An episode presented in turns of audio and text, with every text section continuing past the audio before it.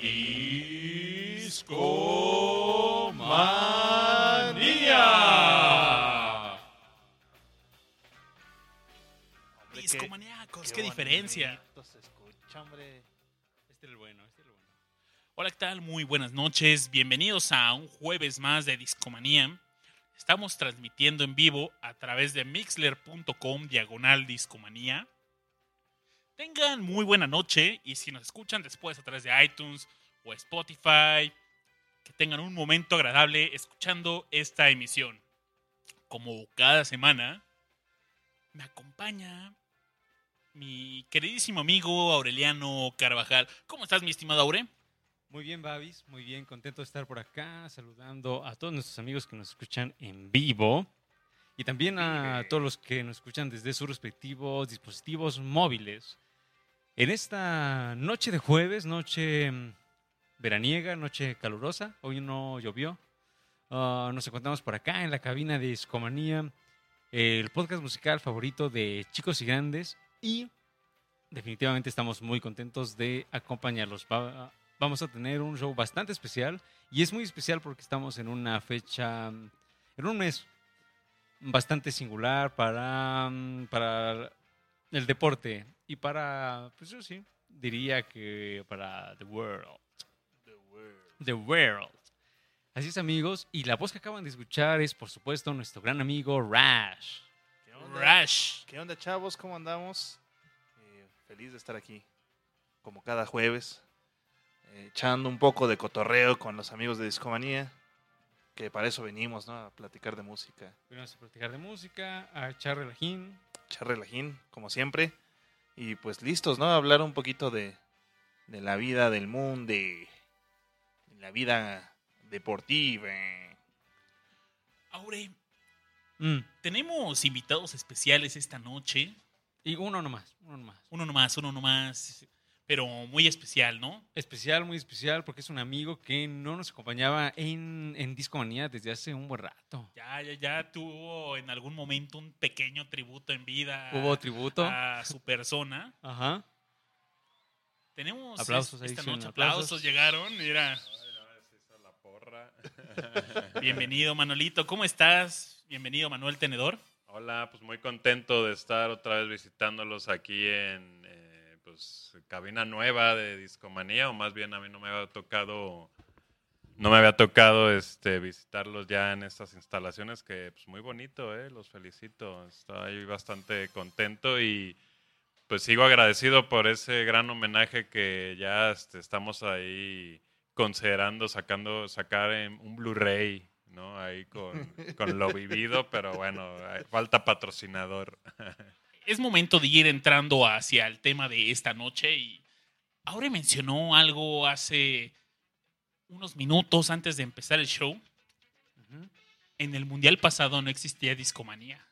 Así es, amigos. Hace cuatro años, Discomanía todavía ni siquiera pasaba por. Tal vez ya pasaba por la mente de Babis, poquito o, o Nel. Pues no, la verdad es que no se me ocurría, ¿eh, Aure? La verdad Habíamos es que no. intentado hacer algo, eh, fallamos.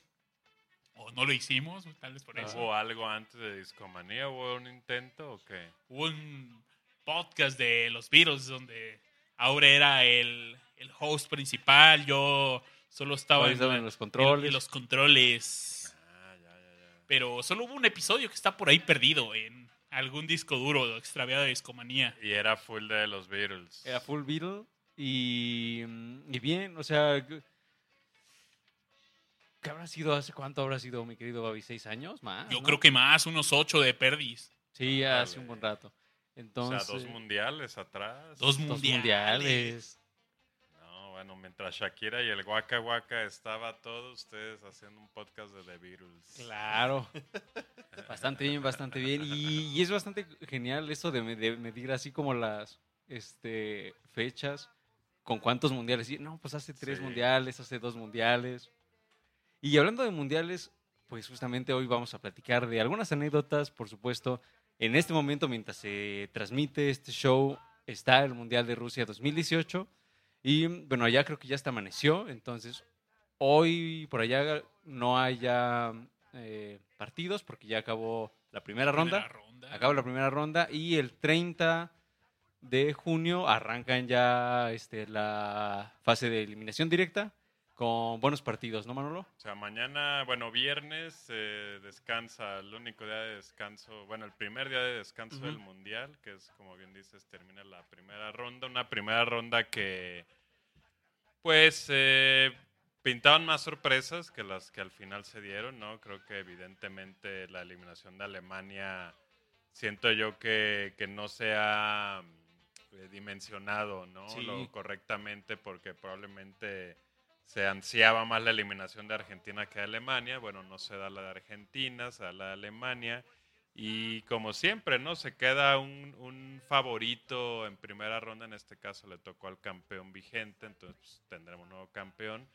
Y pues otra vez, eh, bien dicen, ¿no? Que empieza otro mundial y yo soy de la idea, ¿no? O sea, creo que ya en partidos de eliminación directa, realmente el mundial pues ya se torna muy distinto, ¿no? Las selecciones grandes tienden a ser más grandes, las selecciones chicas tienden a achicarse, pero de repente, y casi siempre hay eh, pues equipos que rompen esta, estos esquemas un poco ya, ya establecidos. Ojalá nos toque que la selección mexicana sea en este caso ese caballo negro. Yo tengo mis dudas, ya entraremos pues a particularizar el asunto con México. Pero pues yo creo que lo mejor está por venir. Yo creo que lo mejor del mundial eh, ahí viene. Ha sido un gran mundial, ¿no? Hasta el momento creo que ningún 0-0. Entonces pues eso Ah, ya uno, es uno. rescatable. 1-1, hemos topado. No, hay, solo ha habido un 0-0. Fue ayer. ¿Cuál fue? Fue. Aparte, fue equipo grande. Ahorita te. Me fue el nombre. ¿Quiénes fueron? Pero. A ver, oye, a ver. Oye, Manolito, aprovechando que estoy Sí. buscando resultados. ¿Tú eres fan de las quinielas? ¿Hiciste tu quiniela? No hice quiniela. Ya llegué a ese punto de mi vida en la que me estresa hacer quinielas. Pero no, más bien no hice por este, no sé, yo creo que por apatía, más bien. Mira, el único 0-0 que eran equipos grandes, Dinamarca y Francia.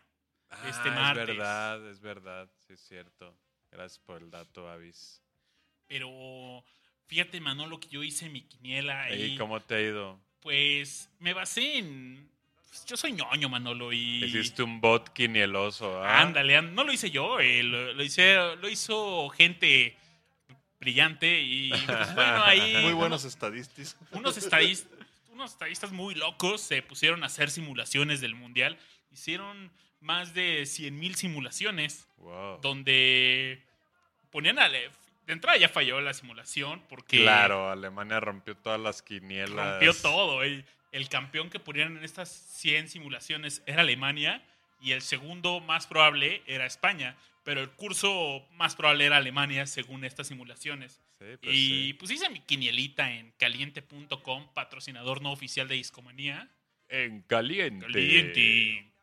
¿Y cómo vas? De los, los grupos solo fallaron dos. Ah, Hice mi apuesta exacta y pues no te miento, Manolito. Salió A ver, a la ver. quiniela. A ver, babas. O sea, evidentemente, pues el grupo de México no le fallaste. Hubo dos que fallaron. Pero en los demás, bueno, falló en el grupo H, este, Polonia. Pero todos los demás sí, le atinaste. Y en el orden que va. Bueno, el de Argentina, Croacia Eh, se en- invirtió. se invirtió. Oye, muy, muy, muy bien, ¿eh, babas? Y pues bueno. ah, oye, en el grupo F quedaba eliminado México, ¿eh? Qué gandallas, Sí, pero- ¿qué y ese pasó, falló, oye? Y si los Simpsons tienen razón, van a ganar, carajo. los Simpsons pueden. Pues mira, ya le atinaron a- ahí al, al convivio con eh, señoritas de la vida galante. Efectivamente. Entonces, Oye, ¿qué, opina, ¿qué opinión tienes al respecto, Manolito? pues mira, en primera instancia, pues es, obviamente estaban haciendo uso de su tiempo libre, ¿no? Entonces, tampoco me quisiera sonar moralino al respecto. Eh, y pues por otro lado, entiendo el impacto de las imágenes, ¿no? Cuando surgen figuras de esta índole, como es un futbolista con, pues en una alberca, con estos excesos, mujeres súper exuberantes y todo. Eh, qué bueno que al final este, no, no se reflejó en el, en el funcionamiento del equipo, probablemente hasta los unió más. Y pues yo creo que va a ser un episodio sí escandaloso porque pues uno lo menos que se imagina es que si alguien está concentrado para una competición de más, del más alto nivel, pues estés en una fiesta, porque más allá de que hayan tenido convivio, con edecanes, scores o prostitutas, como se le quiera llamar, pues seguramente se pusieron una pedota, ¿no? Entonces es medio raro pensar eso, pero pues por otro lado, seguramente los alemanes no lo hicieron y pues, la Alemania ya se regresó a su casa, ¿no? Entonces, no sé, no sé, creo que no, no es como que un ejemplo a seguir, sin embargo, pues este, se vean bastante divertidos y al parecer hizo, hizo buen grupo ese convivio. Me hubieran invitado. Sí, ¿no? Oigan, pues. Aunque se va a grabar videos, para filtrar videos. La nota. Primicia la en nota, la nota, claro, cómo no. Oigan, pues algo muy peculiar de los mundiales son las canciones que. Del mundial, ¿no? de los mundiales y. Yo tengo. mi- ¿Tienen una favorita? Yo sí. ¿Cuál Babis? Yo también tengo mi favorita. La verdad es que mi favorita es la Copa de la Vida y. Vaya, Sí. fue el. No fue mi primer mundial en vida, pero sí el primero que recuerdo. ¿Tú qué año eres, Babis? 89. Ay, apenitas pellizcaste ahí la década. Yo, na- yo nací en año mundialista, yo soy del 86. Ah, órale. Sí, sí, sí. De hecho, estoy buscando, yo cumplo el 29 de mayo, estoy buscando si hubo partido ese día o, o me mintieron, porque mi papá me decía, no, fue el día que se inauguró el mundial y yo, no, no es cierto. Pero bueno, sí, también ha sido fácil para mí eh, registrar mi vida a partir de los mundiales, pero coincido contigo, mi Babis, yo también la Copa de la Vida de Ricky Martin es mi canción favorita de, de los mundiales. Tengo un par ahí también, pero sí esta, esta les le gana. Y Manolito, fíjate que me puse a investigar en conjunto de el equipo de investigaciones especiales de Discomanía.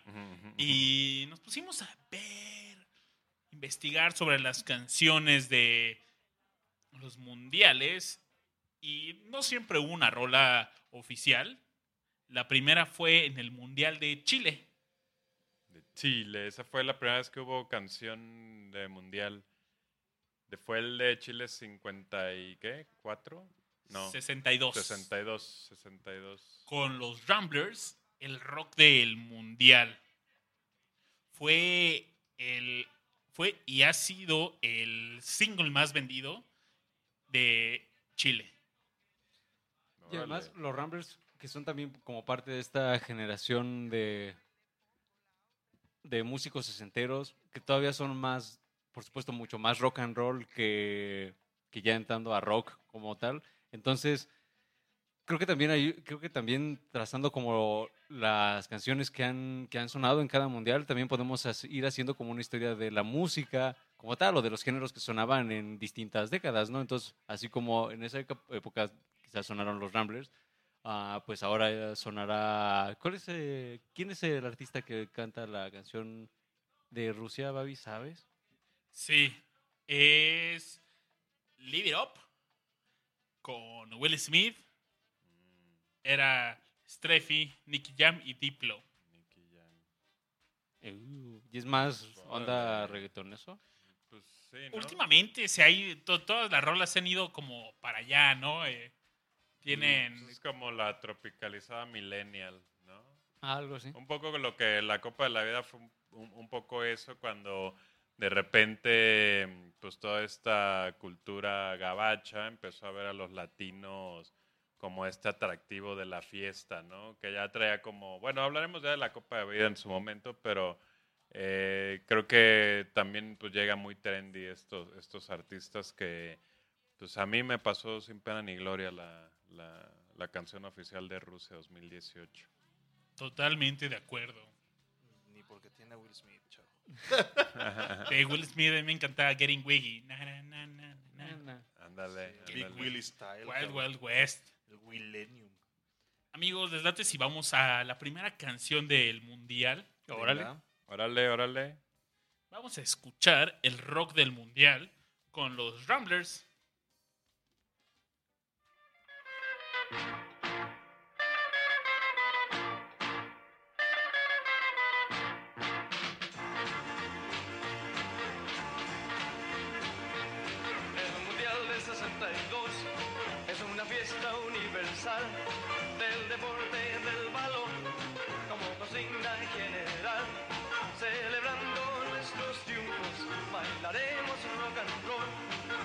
by the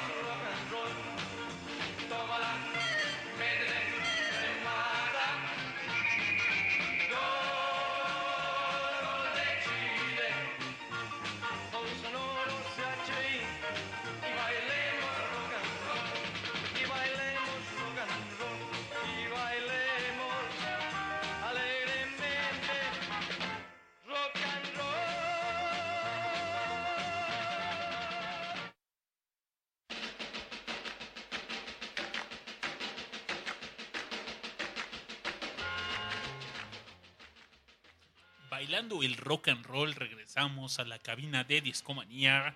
Viajamos en el tiempo eh, y también geográficamente. Nos fuimos hasta Chile en 1962, donde el campeón de ese mundial fue la selección de Brasil. Brasil que ya traía ahí este, pues ya un joven, no tan joven, Pelé en su segundo mundial, que la estrella del equipo no era todavía Pelé, sino Garrincha, este jugadorazo brasileño que pues le empinaba sabroso el codo. Garrincha era de esos que entraban incluso tomados a jugar, pero pues era un crack, ¿no?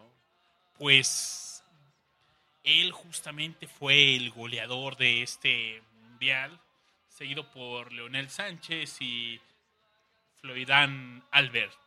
De hecho, ahora que platicamos como de Brasil y México, quizás hasta incluso lo podríamos relacionar con un partido que se va a dar en este Mundial de Rusia 2018, porque en ese Mundial, o sea, de Chile, eh, México y Brasil compartieron grupo y por ahí Brasil le ganó 2-0 a México. México ni siquiera clasificó a la siguiente ronda, como pues era común en esa época. Sí. Ah, pero justo fue, su, digamos, el, partido, el primer partido del El grupo 3. enfrentamiento. Ujú. Órale. Por ahí fue Brasil contra México y pues ya. Hubo gol de Pelé, de hecho. O sea, Pelé le clavó gol a México. Uno a México, ahí está el dato duro. Eh, y México también ahí se llevó una gran victoria contra Checoslovaquia. Esa Checoslovaquia que en esas épocas era potencia, ¿no? La Checoslovaquia, eh, probablemente si siguiera la Unión Soviética, el Yugoslavia, Checoslovaquia, pues tendrían dominado un poco el fútbol estas selecciones, ¿no? Oye, Manolito, ¿y qué hicieron con los títulos que se llevaron después de la separación de la Unión Soviética? Pues mira, lo único que alcanzaron a ganar como Unión Soviética, tengo entendido, fue una euro eh, que gana la Unión Soviética. Eh, nunca ganó mundial, nunca ganó ningún, ningún mundial la Unión Soviética, pero eh, pues sí era muy competitivo el equipo, ¿no? Incluso eh, creo que por ahí, si no mal recuerdo, la última vez que la Unión Soviética tuvo participación ha de haber sido en el 90, ya, y ya pues era muy, muy forzado porque pues ya había quedado el muro de Berlín, ¿no? Ya la desintegración era, era un hecho, ya Gorbachev grabando eh, comerciales de Pizza Hut ahí en, en Rusia, entonces eh, en estas épocas de los 60, pues Hungría, la Hungría de Pus, de Ferenc Puskas y de Kubala era, dominaban también el fútbol internacional y, y en... no, no, no, no en el 62, que estaba acordándome de una victoria de Corea del Norte e Italia en el 66, ¿no? Que fue también de esos escándalos de un equipo grande perdiendo contra un donadie en ese, en ese momento Corea del Norte, pero en, en Chile 62 estoy viendo y, y, Chile se, se queda en un tercer lugar del Mundial, ¿no? O sea, bastante digno. Llegó, ya quisiéramos eh, que México se trajera algo, algo de eso de Rusia, ¿no? Peleando contra Yugoslavia. La Yugoslavia, que por ejemplo, si hoy en día Yugoslavia siguiera eh, como una sola, pues estaríamos hablando que Croacia, Serbia, eh, pues Georgia y todos estos países, eh, Montenegro y todos, pues era una misma selección y cuidado, ¿no? O sea, todavía en el 90 van como Yugoslavia, en el 94 todavía, no, todavía en el 98 va Yugoslavia, es la última vez que va. Pero ya, por ejemplo, Croacia ya va por su cuenta con esta Croacia de Zucker, Prosinecki, esta que queda tercer lugar precisamente. Y pues qué, qué, qué épocas han de haber sido, ¿no? Imagínate, yo no conozco a nadie que haya ido a, a- al Mundial de Chile, ¿no? Me hubiera encantado platicar con alguien que hubiera podido vivir porque, pues si hoy en día es costoso, yo creo que antes era no solo costoso, sino complicado, ¿no? Viajar a Chile en el 62 a un Mundial. Y otra, pues es cómo, cómo vivías el, cómo, o sea, qué raro cómo se viviría el Mundial en esas épocas, ¿no? Oye, Manolito, Por radio, algo- yo creo. Imagínate, el Mundial fue dos años después de el terremoto más grande que se ha al menos cuantificado en la historia de, de los humanos. Y pues vaya, Chile es un, es un país con, con una zona pues, propensa a, a los temblores. Entonces el terremoto más potente, con, nueve, con una escala de 9.5 grados, pasó dos años antes. Entonces imagínate cómo pasaron de esa reconstrucción de Chile al, a Al ser una sede del Sí, mundial. hombre. Eso seguramente fue ahí algún problema, En ¿no? esa, en esa época, para elegir. O sea, sigue siendo igual que como es hoy. ¿La sede? Desconozco, fíjate, los... Porque ahorita se define con pues, eh, 12, ¿qué? No, este, 8 años de, de anticipación. anticipación, ¿no? Supongo que en esas épocas influyó mucho, eh, pues, la Europa devastada, ¿no? Europa Sí, estaba mucho- devastada por la guerra. Eh, era, pues recordemos que el mundial para del 38 al 50, no hay mundiales por el conflicto, entonces eh, eso beneficia, yo creo que el- el- la, la elección de Chile como sede, pero eh, pues no, no, no sé realmente por qué, porque en el si no tengo, si mal no recuerdo, el 54 es en Suiza. Suiza, después el 58 Suecia. es Suecia, países que no quedaron realmente muy afectados por la guerra, No, pues, y ahora se lo traen a, sí, pues son los del billete, ¿no? Los del billic. Y este, y después pues se viene a Chile y hasta el 66 regresa a Inglaterra al Mundial, ¿no? Oye, Entonces, Manolito, ¿podrías sí- repetir ese billete para ver si le ponemos un efecto? A ver, cómo. El billic. A ver, con más ganas, con más ganas. Billic. El billic. no, bueno. El River está fallando un poquito en discomanía esta noche, pero está presente, está Funcionó, presente. funcionó, funcionó. Ahora, en, en esa, en los 60 pues supongo que, que estaba en onda musical de Beatles, pues ya, ya era algo, o estaba por ahí apenas ya pegando, ¿no? 62, pues ya estaban arrancando, Aure, ¿qué Eran dirías? Eran unos chamacos, pero donde los Beatles verdaderamente brillaron fue justamente en el Mundial del 66 en, En Inglaterra. Inglaterra, sí, el Mundial Ahí de la estaban Rosa. prácticamente de locales. Que de hecho fue como que gran parte de su boom a la bitlemanía a nivel mundial, ¿no? Porque ya eran fenómeno en Inglaterra, pero yo creo que el, justo el mundial como que también les dio como Les dio la... la- la- una la- carta un poco más abierta a lo que es la escena mundial, ¿no? Claro, claro. Que de por sí ya tenían, pero Ya- Yo ya creo que los 60 fueron esa transición del rock and roll hacia el rock y veníamos de esta onda de pues, Little Richards, de Los Ramblers. los Ramblers y llegaron a una para comenzar con una psicodelia, ¿no? Sí, pues justo el 66 cuando el año donde sale el famoso Revolver de los Beatles, que pues es como pieza clave si queremos entender como la evolución de- del rock y del pop. Por ahí ese mismo año también sale Pet Sounds de, de los Beach Beach Boys. Boys. Y también sale Freak Out de Frank Zappa and the, The Mothers of Invention. Invention.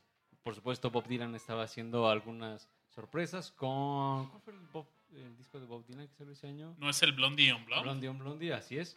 Entonces, pues ahí se estaba cocinando como todo lo que iba a ser este, la gran este, revolución musical de, de la segunda mitad de los 60 Además, ese Mundial de Inglaterra es el único que gana Inglaterra. Es el único que ha ganado Inglaterra hasta la fecha, ahí de, Ujú. de mano de Bobby Charlton, gran, gran jugador. Y también una mascota muy bonita, Willy, que era un león, un, un Ah, leoncito leoncito. ahí bastante chido. Eh, un mundial que, eh, que luce Eusebio, ¿no? La pantera negra, este jugador. eh, no recuerdo el origen africano de él, pero juega para Portugal y a Pelé rápidamente lo lesiona, ¿no? Es un mundial que Pelé No, el- no llega...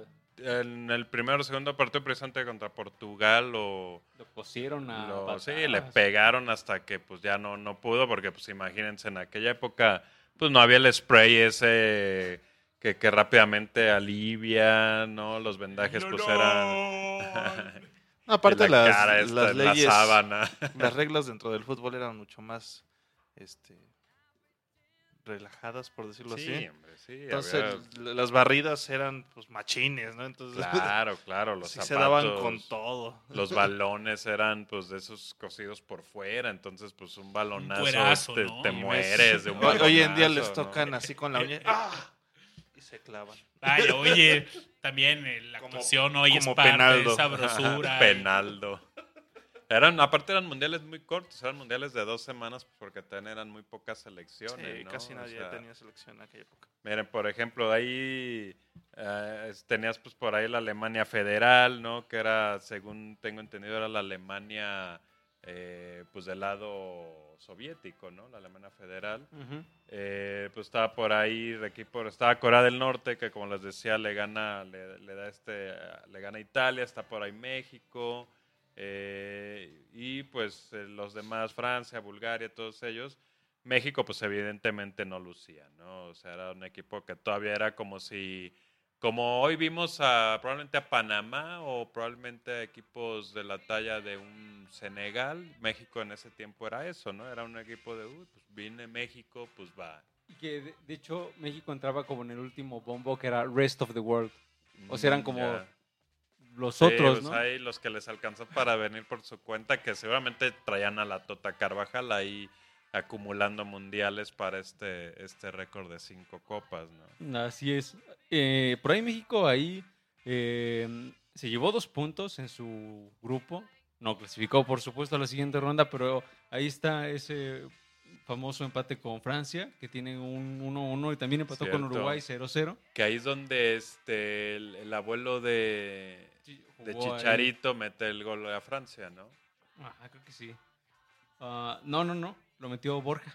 Ah, mira, Enrique Borja Pero el abuelo de Chicharito jugó justamente contra en esa selección. Oye, esa no te la manejaba, ¿eh?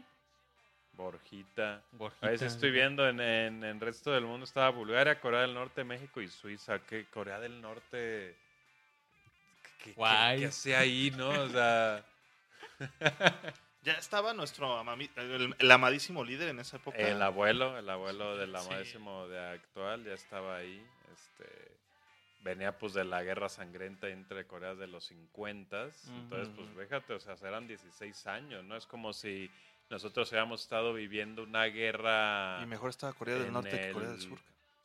2002 en el Corea-Japón, ¿no? Y ya hay mundial, o sea, como que el mundial ha sido un espacio en el que todo mundo se calma y, ok, jugamos, jugamos y después otra vez, ¿no? Pues también pasó en la Segunda Guerra Mundial, ¿no? Con el, con el mundial que hubo en Alemania, ¿no? Pues hubo, el último fue el de Italia 38, que justamente es como que el, el año en, el que inician los, el conflicto ya a gran escala y con el fascismo de Mussolini ya pues, hecho en, en Italia, ¿no? Incluso se dice que el, que el Mundial de Italia 34 y el de Francia 38, pues influye mucho el poder político de Mussolini, porque curiosamente es un bicampeonato de Italia, ¿no? Y es más, hasta la, la bandera de Italia en esa época era la que tenía justo el escudito. Exacto. Sí, De- todavía no era la... Todavía no, todavía no era la de México sin, la, sin el Sin el águila. y con los colores invertidos. Sí. Oye, como hace poco, ¿no? Que recibieron a nuestro presidente con la bandera de Italia. Ah, ¿qué pasó por ahí? ¿Qué pasó? ¿Qué pasó? Oye, verde tricolor, ¿no? O ya la, la nueva versión que es este con que la fusión de la bandera de Corea y la mexicana. Ah, claro. Ah, sí, la bandera LGBT también. ah, Ah, ya ya claro. todo entra en la bandera, ¿no? Sí. Luego también va- le vamos a poner ahí el logo de Discomanía. Amigos, eh, ¿cuál fue su primer recuerdo de mundial? Yo el primer recuerdo que tengo, así ya claramente, es del Mundial del 94. eh, y el- me acuerdo muy, muy... O sea, me acuerdo de los tres mundiales de México, el que pierde contra Noruega. Me acuerdo del, del 2-1 con Irlanda en ese par de goles de- del doctor García. Doctor García. ¿Pero qué está pasando? ¿Pero qué está pasando, doctor García? y este y también el, el 1-1 contra Italia, ¿no? Y fue la primera vez que lloré por una eliminación de México en los penales contra Bulgaria. Ahí yo, yo me recuerdo claramente llorando. Yo tenía ocho años en ese mundial, entonces, pues, ya sabes, traes todo el- toda la ilusión, todo el espíritu que, pues, no, o sea, a veces uno, ¿cómo les digo? Yo ya no puedo sentir esa ilusión a mis 32 años con esta selección. O sea, obviamente, pues siempre voy a querer que México gane y le vaya bien en un mundial, pero también una parte de mí es muy consciente de que no puede pasar nada bueno y se acaba, ¿no? Pero muy bonito mundial es el 94 y, y sobre todo porque International Superstar Soccer Deluxe retrata a la perfección el feeling de ese mundial, creo yo. Sí, definitivamente. Que además ellos, como no podían usar así los nombres oficiales, no tenían las No licencias. dan los nombres. Entonces sí tenían... Konami haciendo haces bajo la manga toda la vida. Sí, Oigan, tenías por pero- ahí, creo que Hugo Sánchez era Munoz y Maradona era Redonda. Eso tardó muchísimo y yo recuerdo en los primeros FIFAs donde ya salían los nombres de verdad, decías, No creo que era el mames. 98, no estoy seguro, pero era de, no, Creo que ya están los 96. nombres, 96. Yo me acuerdo que en el FIFA 97 en México venía el Piojo Herrera. Oh, Y decía Herrera, así decía, no mames, el Piojo, no, qué chido. claro, claro. Yo definitivamente el mundial que más recuerdo, eh, el primero que tengo vagos recuerdos es el de Estados Unidos en 1994 y yo tenía cinco años, quizás cuatro.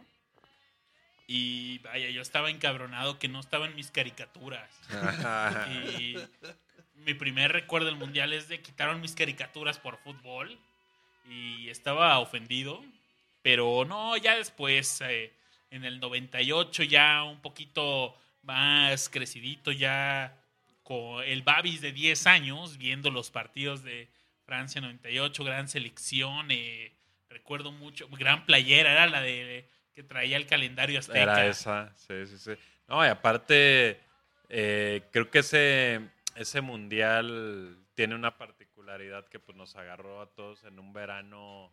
eh, yo, yo estaba en la transición de la primaria a la secundaria, o sea, me tocó de sexto de primaria a primera de secundaria. Entonces ese verano era ver todos los partidos, porque aparte tenían todos los partidos eh, por televisión abierta, ¿no? En horarios súper agradables, muy parecidos a los de este mundial. Ujú. Y aunque me está gustando más este mundial que el del 98, creo que el del 98 tiene eso a su favor, ¿no? Que pude ver prácticamente todo el mundial, pues porque tenía 12 años y estaba descacerado por la vida, nomás pensando en servirme Honey Smacks, que ya lo sacan de retirar del mercado por salmonela. Desgra- Cabrera nos dice, yo recuerdo Italia 90, primera vez que Costa Rica iba al mundial. sí, es verdad. Yo Y- estaba en la escuela ha- primaria. hacen gran, hacen gran mundial esa Costa Rica que aprovecha que México pues es castigado por el tema de los cachirules, que pues José Ramón Fernández es el, el- el que se encarga de ahí de exhibir a la Federación Mexicana y sus trampas, ¿no? Pero que por otro lado no nos dejó ver a Hugo Sánchez en un mundial en, en- en En su momento, tope, ¿no? ¿no? En- Ujú. en- llegando como el mejor delantero del mundo en ese año, ¿no? Prácticamente Hugo Sánchez. Entonces, pues siempre va a estar ese, ese otro lado de, de- de que México no fue al 90.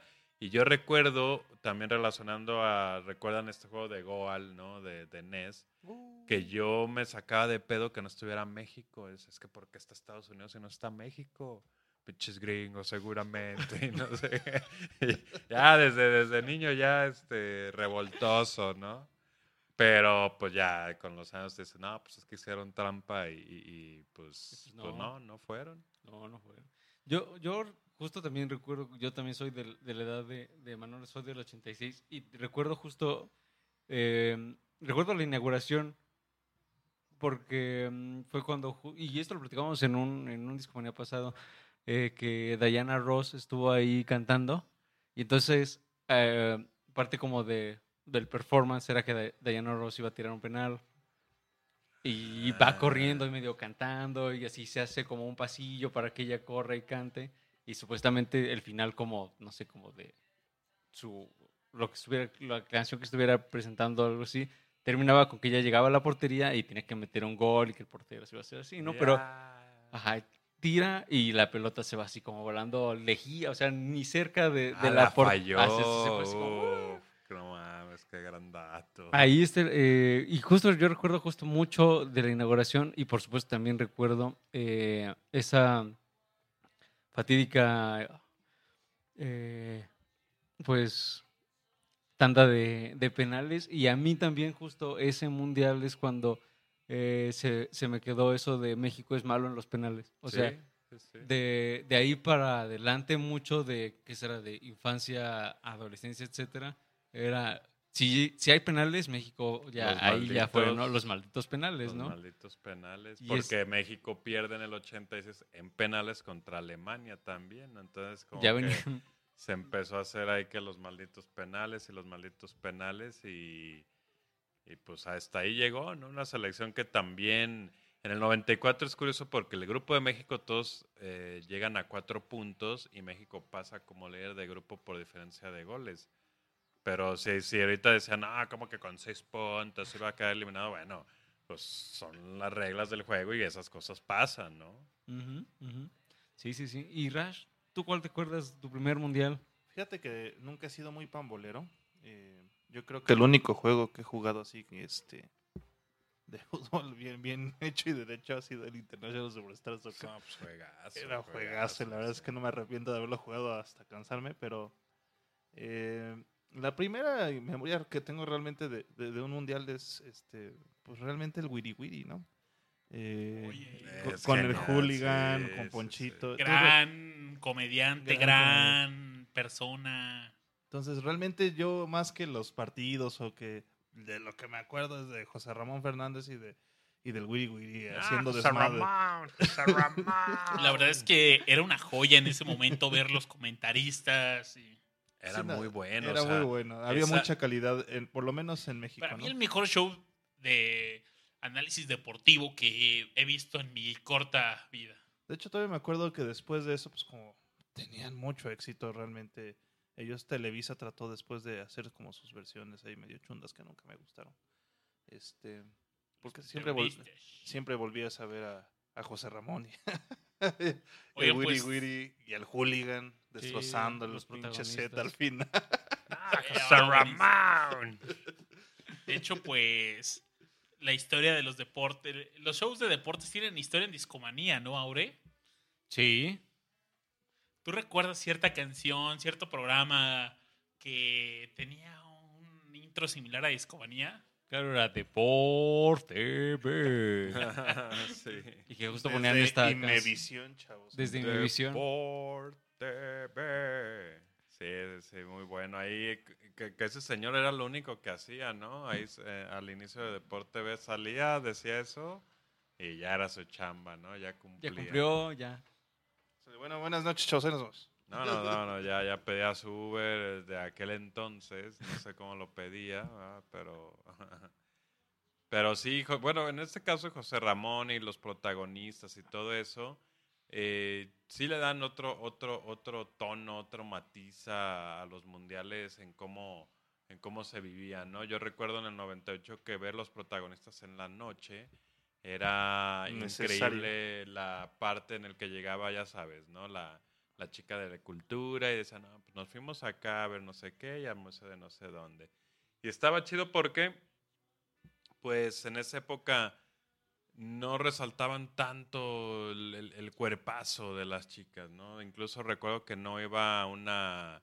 eh, pues no eran estas güerotas que Vaya, era no tengo nada en contra mayor, de, de de hecho. sus tintes, pero pero era una era ta- tal, tal cual una persona de cada color del mundial sin tener que forzar a un comentario deportivo, sin tenerlos que forzar a un "Ah, mira, es mujer y también sabe de deportes, ¿no? Porque pues ese tipo de, de- de- de cosas ya como Sí, no, que Ahorita todas son Inés Gómez Sáenz, ¿no? Pero Sí, entonces- todas ya están así. Que bueno, ya andaba tuiteando unas barbaridades ahí en contra de Andrés Manuel. eh, que, oye, Inés, pues está bien que no quieras votar por él, pero ¿por qué estás publicando esas cosas que son totalmente descontextualizadas, no? Pero bueno, ella pues anda en Rusia y seguramente ni va a votar. Entonces, este. El- en aquel entonces todavía se permitía llevar gente enfocada tal cual en contenidos de color, de cultura, sin que tuvieran, insisto, que tener este cuerpazo que hoy en día, pues es difícil. La realidad es que es muy difícil que, que, que llegue una chica a deportes y no esté chida. O sea, no, no quiero decir que, por ejemplo, una Myron Reimers, que se me hace eh, quizás la mujer de deportes, que realmente se le ve que fluye cuando habla de, de deporte. eh, y no, no, no es una Huppenhoken o cómo se llama esa güerota. Digo, si me dan una noche, yo feliz, ¿no? Pero, pero la realidad es que, le ha costado a, México y sobre todo la televisión construir eh, imágenes femeninas que se vean realmente, que, que- que disfrutan, ¿no? Hablar de, de deportes. Yo recuerdo mucho del Mundial del, del 98 que eh, la sección se llamaba La Vie en Rose, o sea, como la canción de, Ah, sí, de, sí, de sí. Piaf. Y este. Una chica de nombre Mercedes. y algo la verdad así, es que ni siquiera joven, o sea, ya Ajá, tenía sus no años. joven, sí, sí, eh, sí. y más bien ella pues se, se- encargaba de la cultura. O sea, ella, se- ella había estudiado algo de artes y, Exacto, y se dedicaba a la cultura y lo que hacía, y le- literal te gustaba verlo porque se veía cómo disfrutaba ella ir al Museo Louvre, por ejemplo, ¿no? Sí. o visitar ciertos lugares, o sea, Notre Dame, no sé, cosas por el estilo, a ella se le veía como lo estaba disfrutando y pues esa, esa emoción te la transmite también a ti y te Exacto, sientes bien feliz exacto. viéndolo, ¿no? Es muy distinto a lo que pasa hoy en día. No, y superaba por mucho las coberturas de Televisa, la que hacía Azteca, porque aparte tenía al Wiri Wiri, tenía a Víctor Trujillo, todavía con alguien eh, tenía unas canciones muy buenas, este Charro amarillo. el charro amarillo, qué barbaridad, era genio, genio. claro fan de Víctor Trujillo y vaya, a la fecha lo, lo sigo semana tras semana. Él ahorita no está en televisión, está transmitiendo a través de YouTube. Anda eh, youtubeando, ¿ah? Y la verdad es que es una joya escuchar sus críticas, no solo deportivas, políticas, gran informador. Que también era un poco muy mexicano tener a un payaso dando noticias, ¿no? Pero un payaso callejero, ¿no? Y Sí. chamacos. ¡Chamacos! Prau, prau, prau. Que ya Prau, tiene prau, un chingo prau. que no lo dice, pero Tiene, oye, sí es tiene cierto. añales que no dice el prau. pero Bueno, es que el, el broso, el, el broso en sus inicios, al broso del mañanero cambió mucho, Así es, ¿no? O mucho, sea, mucho la diferencia. Sí, era, incluso era más vulgarzón el de, el, el- el- el El de cómico. Azteca, el cómico. Sí. Sí. No, pero ahorita me encantan los albures que son tan finos que pues, no te das cuenta. ni los ¿no? ves, de ahí se surte babas voto, que Sí, pues eh, los albures finos salen de Broso por mis webs. broso por mis webs. Buena cuenta, ¿no? Buena cuenta y buen albur también. Buen ahí, albur. escondido. Oigan, vamos a. Vamos con canción, vámonos con Vamos con una canción. Eh, recordemos que viajamos en el tiempo, ya de Chile nos fuimos del 62. Eh, le echamos una monedita a esta máquina del tiempo, avanzamos cuatro añitos más y llegamos a la Copa del Mundial del Fútbol en 1966, donde el buen Manolito ya nos describía un leoncito, una mascota muy peculiar, el buen Willy, y justamente la canción de este, ah, de este mundial lleva a la mascota en su nombre. Se llama World Cup Willy de Looney Donegan. ¿Les parece bien si la escuchamos? y Órale. Venga, seguimos venga, este, en este viaje en el tiempo por los mundiales con Discomanía, acompañado con la guía espiritual Manuel Tenedor. Órale. Aquí, aquí ustedes agárrense las manos y no nos perdemos. Ah, Agárrense de las manos. nosotros conmigo. Seguimos en Discomanía, no se despeguen.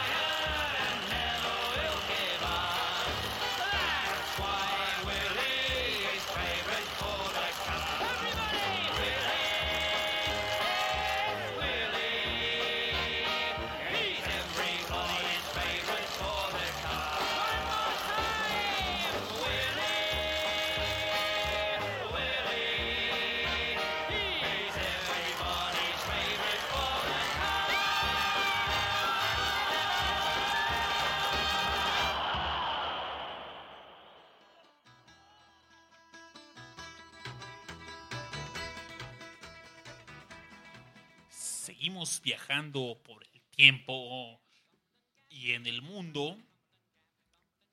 Y nuestra última parada fue Inglaterra en 1966.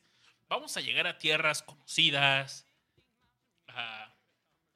vamos a llegar a México, ¿no? Pero, ¿qué les pareció esta última canción que escuchamos de Dooley Donegan? De Dooley Donegan? Es de mis canciones favoritas. Me encanta ese Willy, Willy.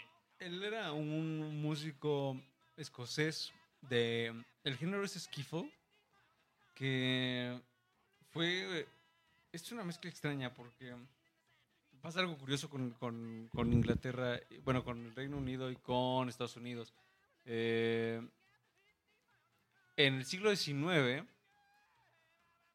y quizás un poco, un, po- un poco antes, digamos, los, mucha gente de, digamos, de la zona eh, rural de Inglaterra y de Irlanda y demás países iban a, Estados Unidos a buscar fortuna. Y entonces ellos llevaron como sus todas sus tradiciones folclóricas a, Estados Unidos. Ah, ahí se mezclan. Se mezclan, por supuesto, con las raíces.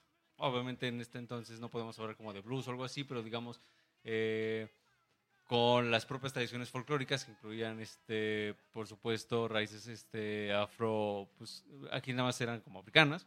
Se mezcla todo esto y regresa a, con esto, por supuesto, con varias décadas de, distancia, regresa a Inglaterra y se da un género como el skiffle, que es un folk que tuvo algo de británico, pero que llegó a Estados Unidos y que regresa.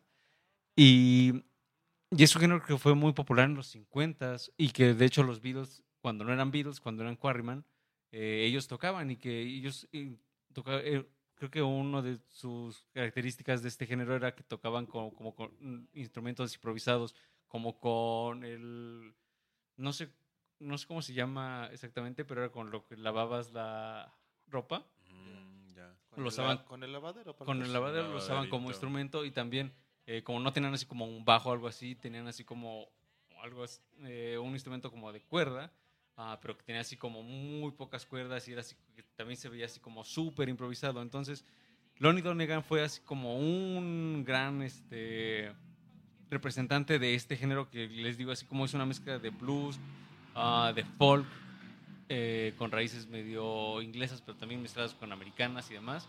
Y se nota todo el estilo en esta canción. Pero llegamos a- al 70. México, México 70.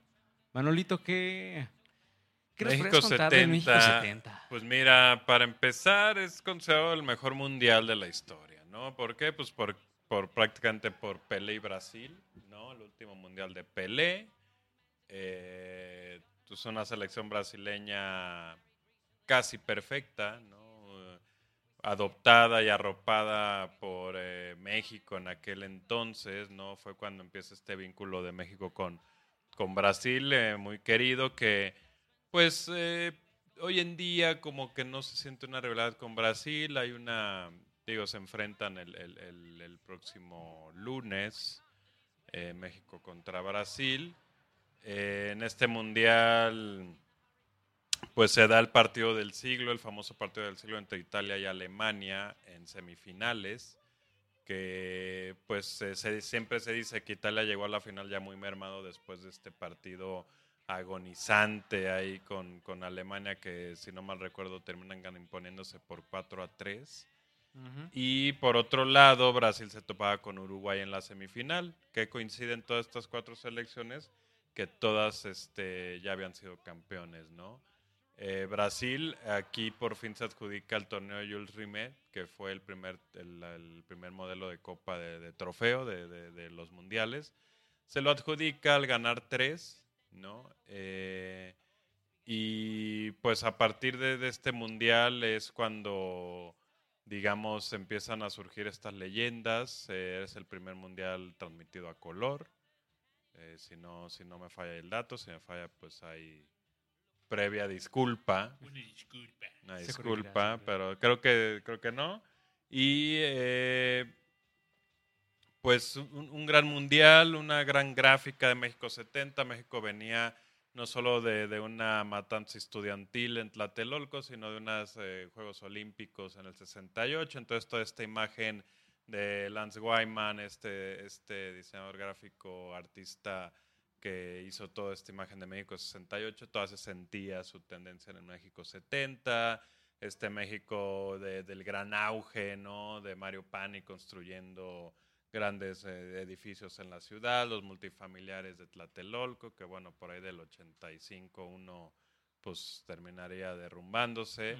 Pero justamente México estaba de moda, México estaba de moda, los 70 empezaban a llegar, eh, las, pues, eh, la- las drogas, ¿no? Todo este onda hippie empezaba a tomar eh, fuerza en el mundo.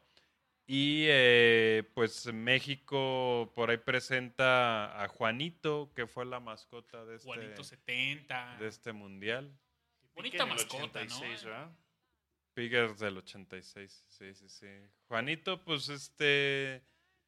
Pues el cliché que, el- que odian los mexicanos, ¿no? Es- es Sombrero que moreno con sombrero. Mencionar, ¿no? O sea, pues como que está. Lo odiamos, pero nosotros mismos en su momento lo, Pues sí. lo explotamos, ¿no? Pues es como tachidito en, en Corea, Japón, ¿no? Pues, eh, pues sí, tachidito, pues sí. ¿Qué les digo? Sí, no, pues hubieran puesto Spide González o no sé. Pero pues, sí, Juanito 70, eh, pretito, sombrero con su México 70. Ahí México le tocó en justamente eh, su grupo ah, enfrentarse contra la Unión Soviética, empatan en su primer juego y luego México golea a El Salvador El 4-0. Salvador, que El Salvador este, se come. Bueno, El Salvador tiene el récord de, de más goles en contra en un mundial. Creo que pierde 10-1. No en este mundial, pero En otro. en Ajá. otro contra Hungría. El Salvador, Qué sí. horror. Por eso yo creo que ya no han regresado. Y, y ese famoso partido del siglo incluso tiene una placa en el, en el Estadio Azteca. En el Azteca. Así es que, así como que les agradece a los jugadores, que si, si ustedes eh, no ubican este, como mucho de cómo del desarrollo de este juego, ese, ese famoso en donde Franz Beckenbauer regresa con el Vendado. eh, que se disloca el hombro, creo, ¿no? Sí, sí, sí, regresa vendado. Eh, por ahí también estaba Perú, Alemania Federal, que fue de ratos Alemania Federal, digamos que es la del lado occidental, creo. Este, se supone que la Alemania Federal es la Alemania actual, ¿no? Esa, esa es como que los logros de esa Alemania son los que se le reconocen a la actual. Eh, México, pues por ahí eh, pasa y juega contra Italia, ¿no? Que pues Italia nos despacha 4-1 rápidamente ahí en segunda ronda. Alemania se echa Inglaterra, Brasil se echa Perú y Uruguay se echa la Unión Soviética. Y era rápido, eran, eran, eran cuartos de final, semifinales y final. Todavía no daba para octavos el Mundial. ¿no? Eran muy pocas selecciones. Y pues está Brasil, ¿no? Está Brasil de la foto clásica de Pelé en, en- en los hombros, en este, poniéndose este sombrero de, de México. Y por ahí hay una historia que me contaban mi, mi papá y mi mamá y varias personas de la familia, que a Brasil le tocó hacer base en Guadalajara y supuestamente eh, Brasil, le Brasil, Pelé le regaló un sombrero a mi abuelo. ¿Cómo le regaló un sombrero a mi abuelo? Mi abuelo tiene una panadería, bueno, mi abuelo falleció ya, pero tenía una panadera en ese tiempo y al lado de la panadera había un restaurante pues muy famoso en la época, ¿no? Enorme, campestre, entonces pues hasta siempre en domingo cuando iba a Guadalajara y grababan y bla, bla, bla, ¿no? Entonces, eh, la anécdota va de que el camión se estaciona afuera de la panadería, se empieza a bajar el equipo, todo el equipo pues andaba con indumentaria, pues todos los jugadores, y pues mi abuelo era de usar tejana, todo eso, y que se acercó Pelé, intercambiaron sombreros y ahí quedó, ¿no? El sombrero, pues no saben cuál fue su paradero. ¿Por qué? Pues porque también Pelé intercambió sombrero con alguien que, si he conocido a alguien que le valga madres el fútbol, era mi abuelo, ¿no? Mi abuelo era, él le gustaba el tequila y los charros, ¿no? O sea, eh, o sea, entonces pues Pelé, pues Simón, ¿no? Y era- yo creo que lo usó de cenicero ese sombrero, mi abuelo, ¿no? De tan indiferente ante, ante la figura, ¿no? Y esa es pues una anécdota que, que, que cuentan ahí en mi familia. El buen Miguelón dice que va a investigar a fondo esa, El esa historia, a ver, a ver si, si, si- si es cierto o no, pero pues un gran mundial, un, un gran mundial en los 70s que andaba, que andaba sonando de este lado de, del mundo, mi querido Abbas. Mira, en los 70 estábamos muy cerca de, de- muy cerca de llegar a Vándaro, eh, el máximo festival del rock de la chaviza de esa época, el gusto mexicano. Todavía faltaba un poquito, pero bueno. Andaba, pues, Seguramente ya andaban los Duk Duks, la revolución de... Emiliano Emiliano Zapata, Zapata. Peace and Love, por aquí en el DF, pues teníamos pues música más fresona, estaba seguramente César Costa, estaban los hermanos Los Castro, Carrión, ay, los Carrión, los... Sí, sí, sí. una onda más rock and rollera, ese rock and roll que le cantaba al amor, al noviazgo, a el rock del angelito. Es probablemente lo, esos covers de la música americana, inglesa, sonaban aquí, esos covers traducidos al español. Es lo que sonaba en, en México, en los 70s, en el resto del mundo, pues Woodstock había, ya, ya había sucedido.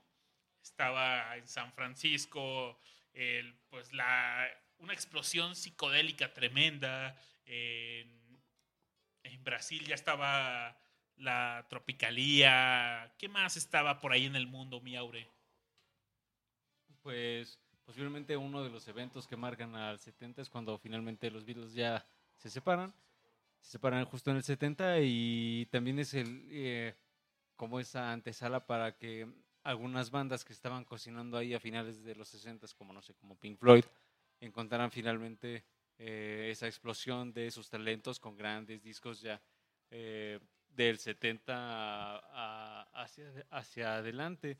Mm, quizás ya para, para terminar con, con México 70, vale la pena recordar algunos de los nombres que, que componían esa gran selección de Brasil. Por ejemplo, cómo olvidarnos de, por ejemplo, de Rivelino. Mi padre me contaba Puta, que eh, él en esa época, él en esa época todavía seguía el fútbol, pero me contaba varias anécdotas de Rivelino y cómo le, o sea, la fuerza con la que pateaba el balón, que era así, ah, no sé, casi casi podemos imaginarnos esos como tiros de supercampeones que casi casi perforan Sí. la red, así de, de, inten- de intenso podía pa- patear este jugador. Por, por ahí también estaba Tostao, Clo- Clodoaldo. El portero Carlos Alberto, era, era el portero, era... eh, no, el portero era Félix, Carlos Alberto era un lateral, eh, Everaldo y Edu. Edu. No, era, era una selección increíble. Yo siempre le digo a mi papá, oye, pa, pues tú tenías 20 años y viendo a Brasil ahí en, en tu ciudad, teniendo mundial en tu país, yo creo que fuiste afortunado, ¿no? O sea, yo todavía no, con- no he ido a un mundial. Digo, pues ya en el de México del 26, si sigo vivo, voy a tener 40 años. Igual va a estar bien, pues, pero... Oye, aparte van a ser un chorro de partidos, ¿no? ¿80 y qué? Sí, pues es que aumentan a cuarenta y tantos los, los equipos para pues, repartirlo en tres países. Si no, pues uno de 32 equipos rápido te lo comes, ¿no? Oye, ¿yo cuántos años voy a tener? ¿Cuántos años vas a- vas a tener, mi querido Entonces Babis? tener 37, Igual con Babis Junior ya. igual. No, pues ojalá siga Discomanía y hacemos la parte 2 de... La parte 3, ¿no? La parte tres canosos y calvos. Pero bien, bien ahí dándole. Ahí dándole. En el Mundial de 74 llegamos a Alemania. Alemania Occidental, que ah, entonces este sí es el lado, digamos, que... ah, Recuerden que terminar la Segunda Guerra Mundial, pues Alemania se divide, ¿no? Se divide en el lado soviético y en el lado, digamos, de los aliados, ¿no? Entonces eh, se hace de este lado, se hace del lado de, de Occidente, eh, en una Alemania que, pues, termina también siendo campeón en, en su país, ¿no? En el 70, en México fue... eh, la canción de este año fue de los hermanos Zavala, eh, Ah, ¿Quiénes eran los músicos hermanos Zavala, de? Guanajuato. Y en 1974, la canción se llama Fútbol de Marilia Rodwicks. Ustedes, Ver, perdonen pero la pronunciación. Lánzate con la de los hermanos estos de Oye, está, Guanajuato. está buena, ¿eh? A ver. Fútbol México 70. Está, es una canción muy bonita, muy... No sé, si ustedes la escuchan en el fondo, sienten ese optimismo. Fútbol México 70. Compartiendo la magia. Compartieron la magia, ¿no? Vamos a escucharla y vayámonos a Alemania.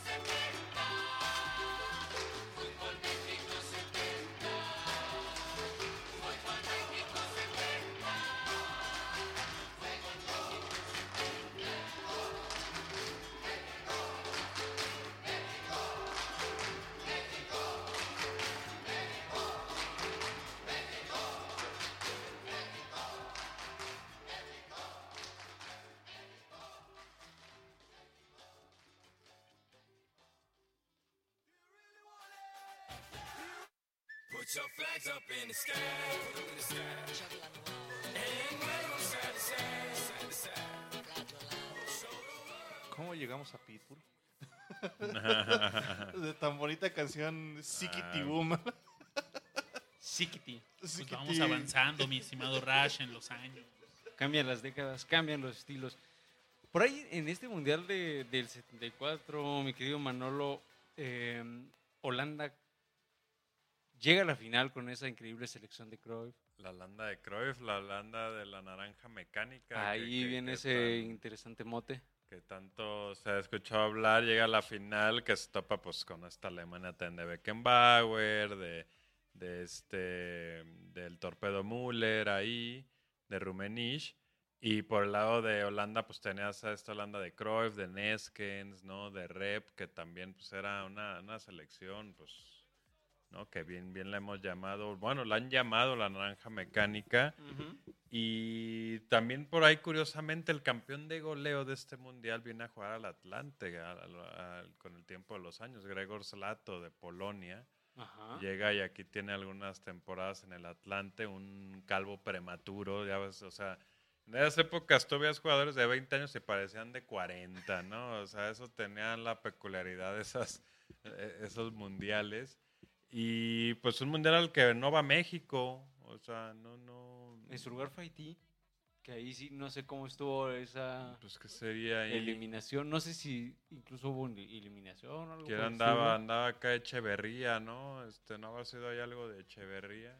En el 70 fue 10 Ordaz, 74. Ya debe haber estado Echeve. este, Echeverría Álvarez ahí. Que, me, que andaban diciendo que andaba malito, ¿no? Ya, ya que, pues ya, Echeverría, ya, ya vete, ¿no?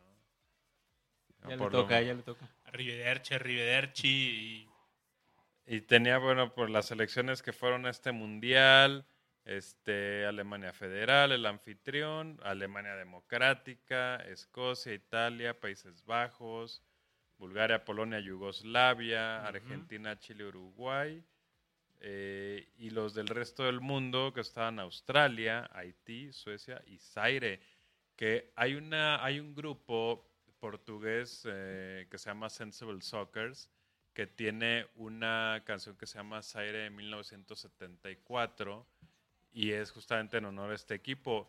Eh, si están escuchando esto y tienen tiempo de buscar en YouTube, busquen eh, Zaire 1974 y les va a salir un tiro libre en el que pues Zaire era un equipo primerizo en un mundial y se ve que el fútbol apenas estaba teniendo presencia.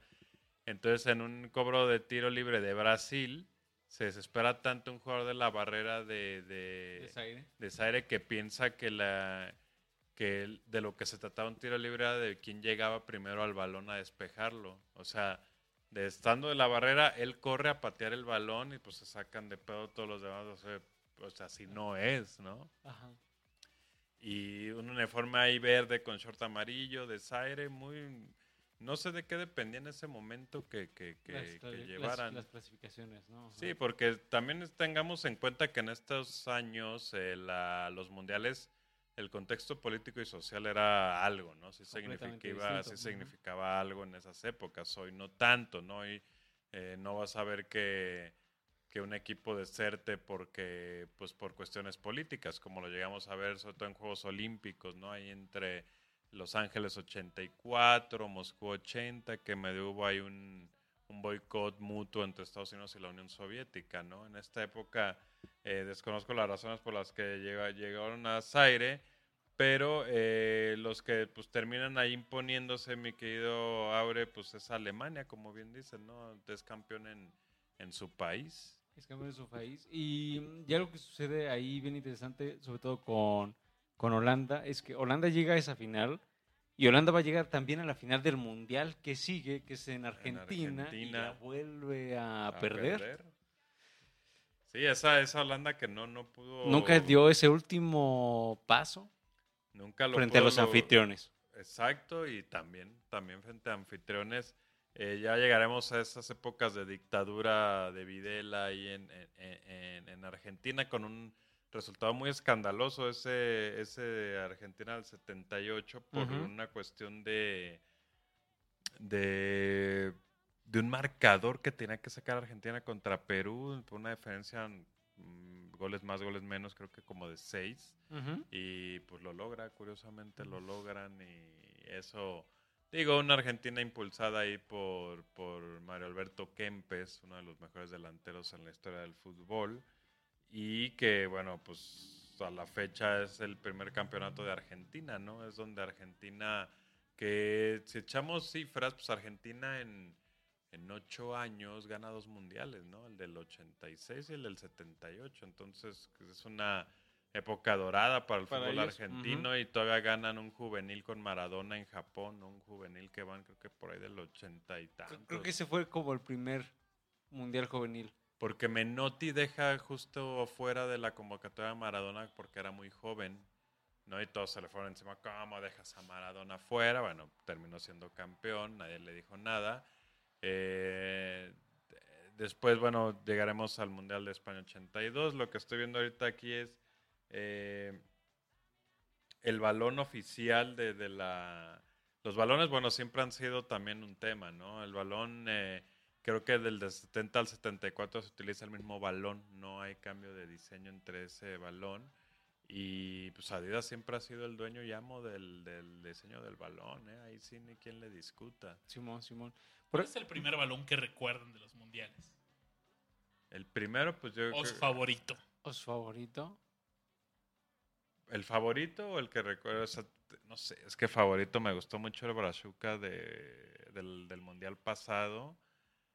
El de, el de Francia también estaba bonito. El Febernova del 2002 también era bello. Mi favorito es el Febernova y creo que fue el primer mundial donde me clavé demasiado ya. Así ya voy a ver todos los partidos. ¿Traías la pegadita de Italia que hay con el pezón bien parado? Me acuerdo mucho de en esa época yo estaba en la creo que todavía era la primaria, ¿eh? ¿En 2002? En el 2002 y sí, era la primaria y mi, mi escuela estaba atrásito de la Diana, unas cuadras del Ángel de la Independencia y pues los partidos eran a la Mm. una de la mañana, 4 de la mañana y pues había varios días que pues, no había clases porque no había forma de cómo llegar a la escuela y pues era irte de pinta al Ángel, ¿no? Fíjate, Tip y Tap fueron la mascota de eh, Alemania 64. Que eran unos niños, ¿no? Eran unos niños, sí, nueve años, sí, sí, sí. Por ahí, ya pasándonos también a- a la- al Mundial de Argentina, por ahí se da este... eh, bueno, a mí me llegó como histo- bueno, como leyenda o como, como no sé, como plática eh, de, no sé, de escenas y demás, que, mm, que el- aquí, sobre todo en México, en ese mundial era cuando, y también creo que incluso lo han hecho reportajes y demás, ¿no? Que, que decían, no, México eh, pierde con Alemania, le gana a Túnez, empata con Polonia y clasificamos acá bien perrón y demás.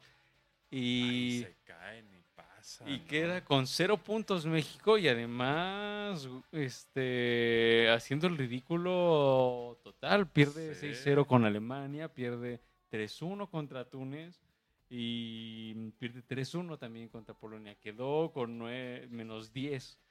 No, de goles en no, contra. sí, qué O sea, sí fue posiblemente... eh, peor, si la hablamos peor, de sí. peores es- este, actuaciones de la selección mexicana, pues ahí podría ser una de ellas. Oye, sí, se comieron nueve goles, goles, 12 goles en contra, dos a favor, no, bueno, sí, sí les fue, pero como en, como en feria, 6-0 se comen de Alemania Federal ahí. Muy bonito este mundial, ahí el, el balón era el tango, el, el famoso balón tango de, de Argentina 78. Y la mascota era este gauchito, ¿no? Era un, un- también como un gauchito. Un niñito que tenía como su pañuelito y todo Sí, eso. De hecho, este mundial es el primero de Hugo Sánchez. Ah, ¿ya Hugo Sánchez Hugo? ahí tenía 19, 19 años y pues estaba jugando en Pumas, por supuesto. Ah, pero no estoy seguro que haya jugado. No, no, no lo recuerdo. Posiblemente no, pero pues bueno, ahí se lo llevaron. Eh, estaba Alfredo Tena, por ejemplo. Oh, capitán, capitán Ándele. ¿Cuál ha sido su selección favorita de México? Ya de mundiales, para mí tal vez la de... Para mí la del 98, yo creo. O más bien creo que es la que mejor jugaba. Yo igual, yo soy fan de esa del 98. Sí. Le tengo cariño a la del dos- 94 y la del 2002, pero la verdad es que juega muy bien la del 98. Sí trae muy, muy gente muy, muy capaz, ¿no? En esa selección. Oigan, mi playera favorita ha sido la del Brody. Brody. Del uniforme del Brody, los fosforescentes esos. Eh, ha sido el mejor uniforme de, Sí, de sí, todo el fútbol para mí. No el sé. Brody. Pues yo recuerdo que, justo, eh, ya que hablamos hace rato del Mundial del 94, pues estaba de moda como ese uniforme. Yo recuerdo que de niño a mí, eh, no sé si de cumpleaños o algo así, me regalaron eh, un uniforme de, de Jorge Campos, de nada más por porque estaba full la moda, este, colores fluorescentes de, de nuestro querido amigo Jorge Campos. Gracias a los noventas, ¿verdad? Puta, sí, gracias, Benditos Umbro. sean, benditos sean. Bendito seas Umbro. Ah, eran de hombro esos, ¿verdad? Ah, Umbro, sí, en el 94 era Umbro la selección. Pinche lanchero que se ahí enfrente, cabrón. No, y bueno, este Campos llegó pues a unas instancias internacionales muy respetables, Jorge Campos, ¿eh? Y de ahí del 78, pues nos vamos a, de regreso a Europa, a España. España 82, que pues representa el, el regreso de, de Italia a la conquista de una Copa del Mundo, ¿no? Ujú.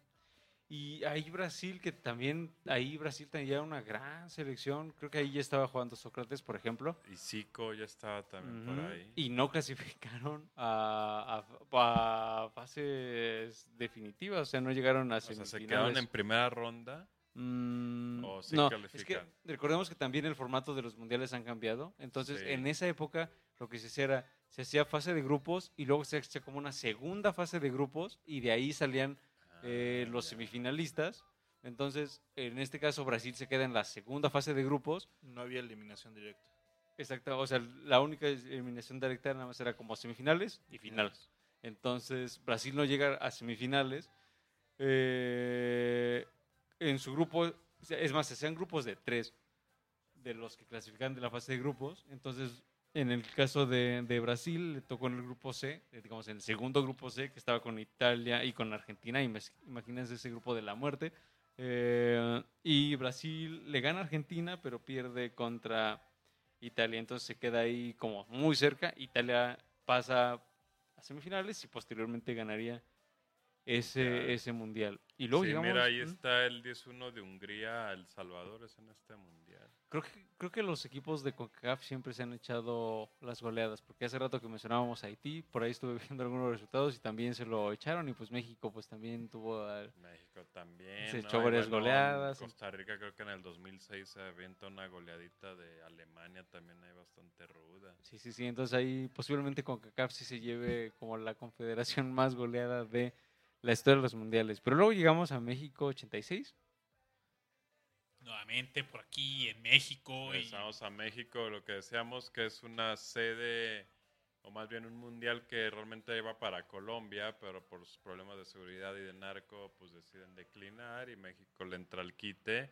Y pues también a recibir al, al otro grande de la historia, ¿no? A Diego Armando Maradona y sus em, claroscuros en el mundial, ¿no? El gol más bello del mundo, o el bueno, el que se considera hasta el gol de Man- Manolo Negrete, que también es en este mundial, esa gran tijera de Manolo Negrete, la mano de Dios, y pues la Argentina otra vez, ¿no? Otra vez en la cima, en, en un mundial que, que creo que pues ha de haber estado muy interesante vivirlo. Yo pues eh, empecé ese mundial teniendo días de nacido, ¿no? No, obviamente pues no, no me acuerdo ni de... Y platicábamos hace rato de que cuando empezó el Mundial en el 62, bueno, con, con- con- cuando empezamos la práctica con el 62 de Chile con su terremoto gigantesco, pues México tenía un año, ¿no? México, exacto. México un año del, del 85, ¿no? a un año del 85. Entonces también la, la construcción, la reconstrucción, digo, en gran parte para, para recibir a todos los mundialistas, pues fue Claro. bastante acelerada, ¿no? Sí, que ahí hay una hay un tema con el uniforme azul de Argentina, el segundo uniforme, porque eh, se dice que Bilardo, el técnico de Argentina de aquel entonces, agarró la playera, la mojó y se le hizo muy pesada. Entonces dijo, ¿saben qué? No podemos jugar con esta playera. Pues hay una, hay, hay una historia que cuentan que mandaron a alguien de la Federación de Argentina a buscar playeras aquí, buscar una Le Croque Sport azul y después tejerle el, el- el escudo de la AFA a la playera y que con esa jugaron. Y los números creo que eran números como de tela de trajes de luchador. Entonces ustedes ven esa playera, incluso el escudo de esa a la, al albiceleste es, este, es distinto el escudo, ¿no? Y hay fotos de, de señoras tejiendo que ahí también estará una buena buena historia do- en qué taller fue donde tejieron estas Esas playeras, playeras, ¿no? De- porque pues, Ni oye, parte es- tan ipso facto, cabrón. sí, Bellísima sí, sí. historia. Eso es una, es una buena historia. Y después del 86, pues viene el Mundial que México eh, pues lo tuvo que vivir desde lejos porque pues no va al Mundial de Italia 90 por el asunto de los Que ya cachirules, comentábamos hace un, hace un rato. ajá. que lo comentamos hace rato, un Mundial eh, que pues termina imponiéndose Alemania sobre Argentina, una Argentina que llega a la final, pero en la que pues llega Armando Maradona no mete gol en ningún partido, ¿no? O sea, por eso cuando hoy le, le exigen un poco a Messi, que, que casi casi entra y resuelva, pues nadie se acuerda que el Diego no, no hizo gol en todo ese Mundial del Entonces, 90. Y también está, ahora que lo mencionas, ese sorpresivo resultado cuando Camerún Ah, bueno, sí, Camerún le aboya la, le, la- le la- gana. la corona en ese partido inaugural con, con un gol de, de Roger Mila, que es el, el jugador más viejo en meter gol en los mundiales. Eh, eso lo lograría en el 94. Y también, pues, aquella gran pifia de, de Higuita, este portero colombiano que una Colombia que también llegaba con unas expectativas muy altas. Ya estaba el pibe Valderrama, Ajá. estaba Leonel Álvarez, por ahí estaba el Tren Valencia, Freddy Rincón. Ya o sea, una gran generación, una gran generación. Una gran generación de colombianos eh, que hasta hoy en día podemos eh, pensar que es una Puede generación de, la- de- de ese nivel. Y pues una pifia de Higuita queriendo salir jugando ahí el balón, pues se la roban y pues echaste a perder toda la fiesta. Que si algún padre. recuerdas lo mataron, ¿no? Regresando a En el Colombia, ¿no? 94, en el caso que podemos irnos ya al 94, en el 94, este, está el caso de este partido entre Colombia y Estados Unidos y un autogol de Andrés Se lo Escobar. echaron, ¿no? Y regresando a Colombia se lo echan.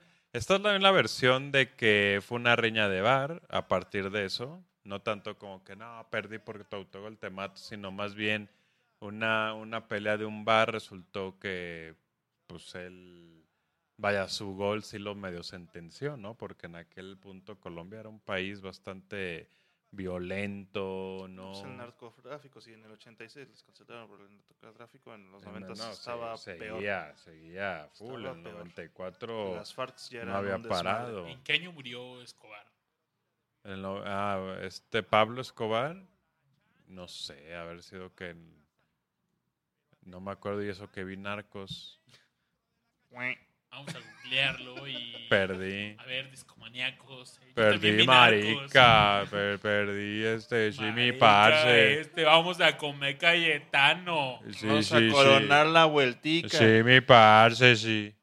No, lo que quiero es que es un rombo falso ahí con dos laterales internos. Oye, mi parce, se lo quebraron en un 2 de diciembre de 1993. Fíjate, no, pues seis meses antes del Mundial de, de- de Estados Unidos. Un mundial que, que, pues prácticamente usaron a Pelé de mascota, ¿no? Que la, real- la mascota real fue Striker, el perrito este. Pero realmente traen a Pelé ahí con Mastercard y con Con corbata. todo lo que- Oye, una corbata de bandera gringa. Pues, Oye, ahí fue cuando tranquilo. empezaron los comerciales de Pfizer. De y- Pfizer. yo Hable lo con su haría. médico, yo lo haría. Yo lo haría. Yo lo haría. hab- hablando de grandes selecciones de ese mundial, eh, una que me encantaría descata- rescatar es la de Rumania. Posiblemente la buena, mejor Rumania buena. sí. que hayamos tenido y que se quedó en cuartos de final eliminada por Suecia. Por Ah. esa Suecia que después llegaría al tercer lugar. Una, una Rumania que se echa a esta Argentina. Bueno, es que es un mundial este, tan interesante porque justamente era el regreso de Diego Armando Maradona después de su escándalo y suspensión por drogas y doping. Regresaba físicamente muy bien Maradona, un Maradona de 33 años por ahí. Físicamente muy bien, con una gran selección, Canilla, Simeone, este, por ahí a. Argentina llegaba con esa Copa América del 93 que le ganan a México en Ecuador. Y al tercer partido, en un partido contra Nigeria, curiosamente, pues al Diego le toca pasar al doping y está esta escena famosa de la enfermera sacándolo de la cancha de la mano, ¿no? Que también es una historia muy interesante porque la chica ni era enfermera, simplemente era, simplemente era parte del staff y este y Diego la agarra de la mano como para como algo así como para era un mensaje para su esposa de aquel entonces, ¿no? Así como de para acá es que me estoy portando bien, ¿no?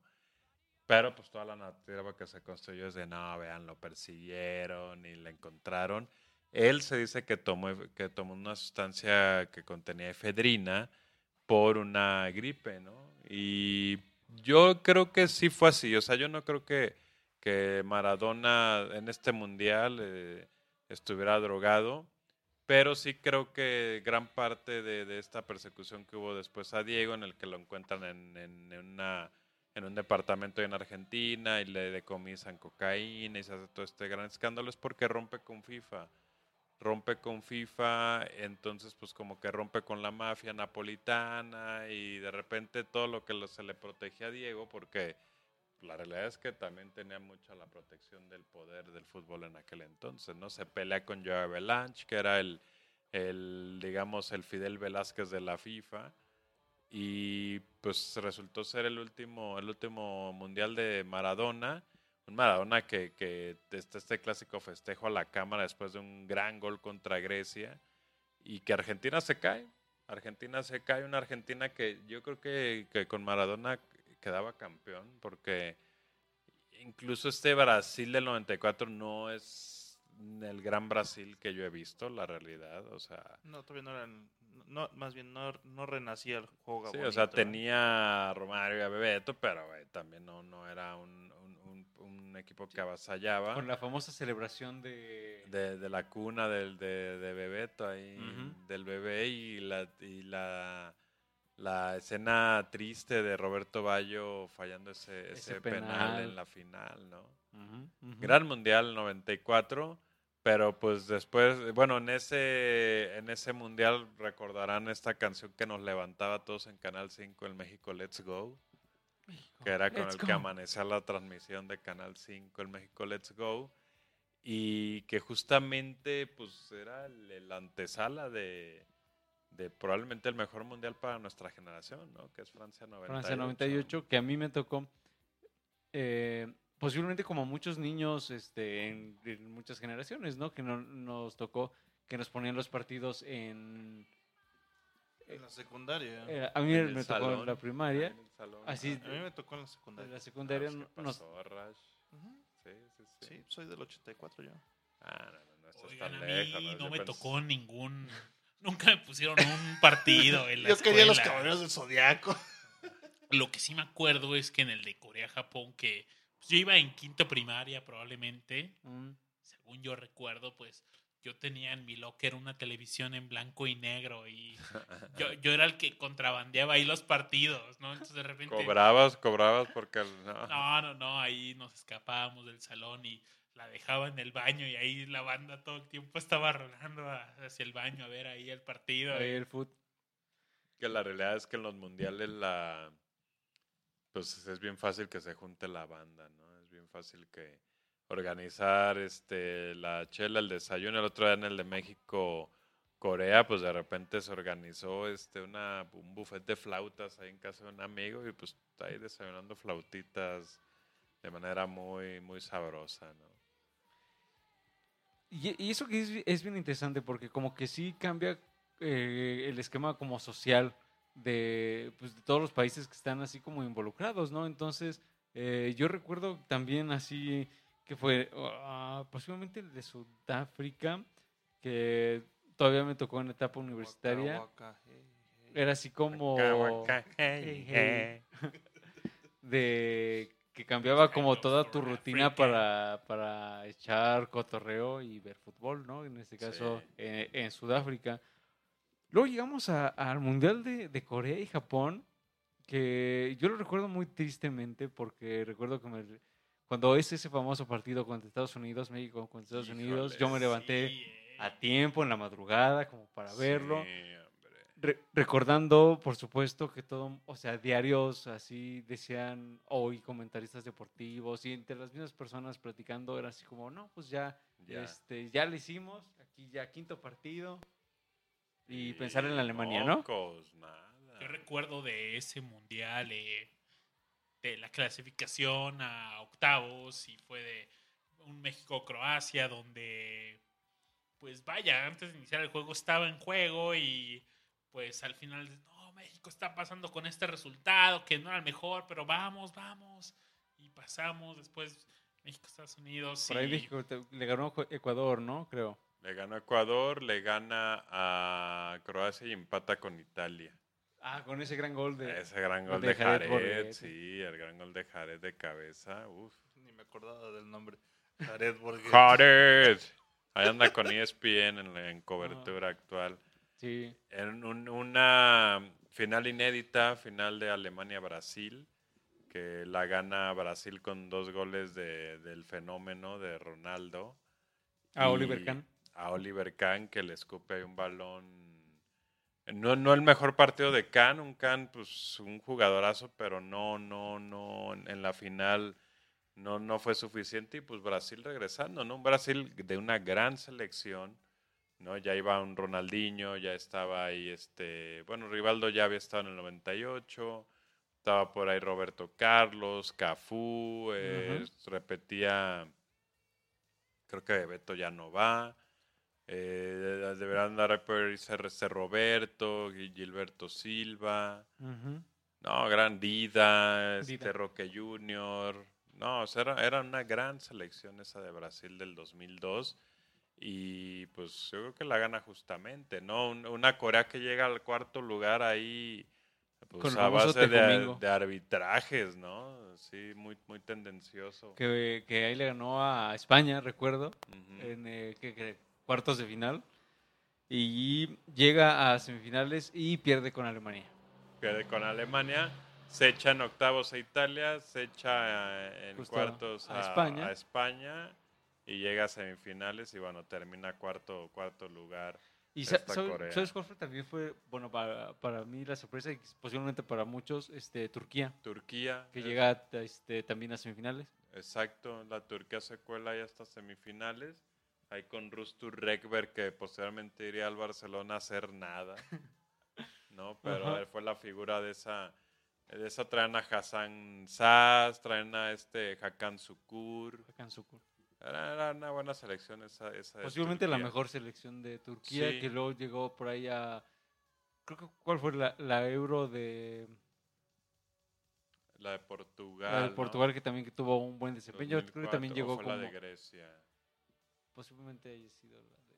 Ah, no, no, no, No, la de la sea, Portugal la ganó gana, Grecia. la ganó a Grecia, es cierto, es cierto. Ah, y Turquía que también tuvo una... Recuerdo que eliminó a Croacia y que llega a un gran partido con Alemania y lo pierde con Alemania. Mm. Y bueno, ya Alemania este, sigue adelante en esa gran euro donde pues al final este, sorprendieron los griegos.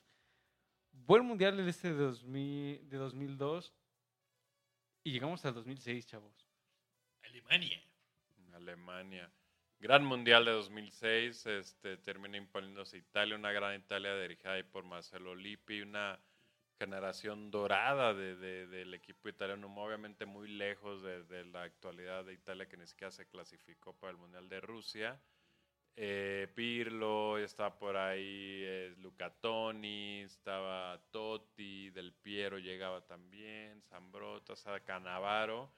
Eh, tienen una semifinal muy buena contra Alemania, la ganan y llegan a la final contra esta Francia de Zidane y de una Francia que se echó a, de que Zidane se echó al, al equipo al hombro y la llevó y la llevó y la llevó hasta la final y y pues ya en la final van a penales, se da el cabezazo este el, el- El el- famoso cabezazo. famoso cabezazo de. Zidane a Materazzi. Yo cuando vi eso, lo recuerdo, dije, ¿qué? ¿Qué estoy viendo? Sí, no fue de qué pasó. Y pues sí, al final se impone Italia eh, ante, an- ante Francia, que Zidane todavía le tira a, la, a Lopanenka un gol, a- un penal a, a Buffon en el partido.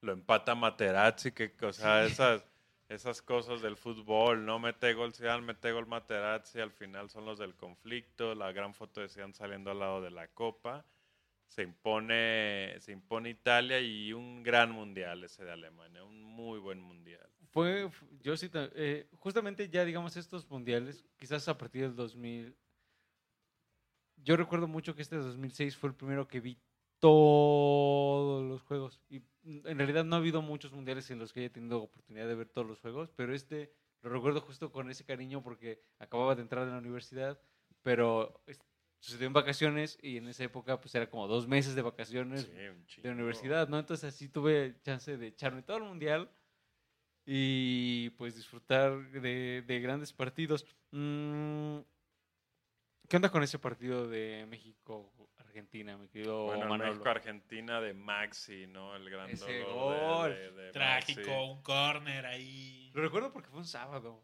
O sea, un recuerdo hasta sábado, el sí, día. fue un sábado como de esos de carne asada, ideal para carne asada.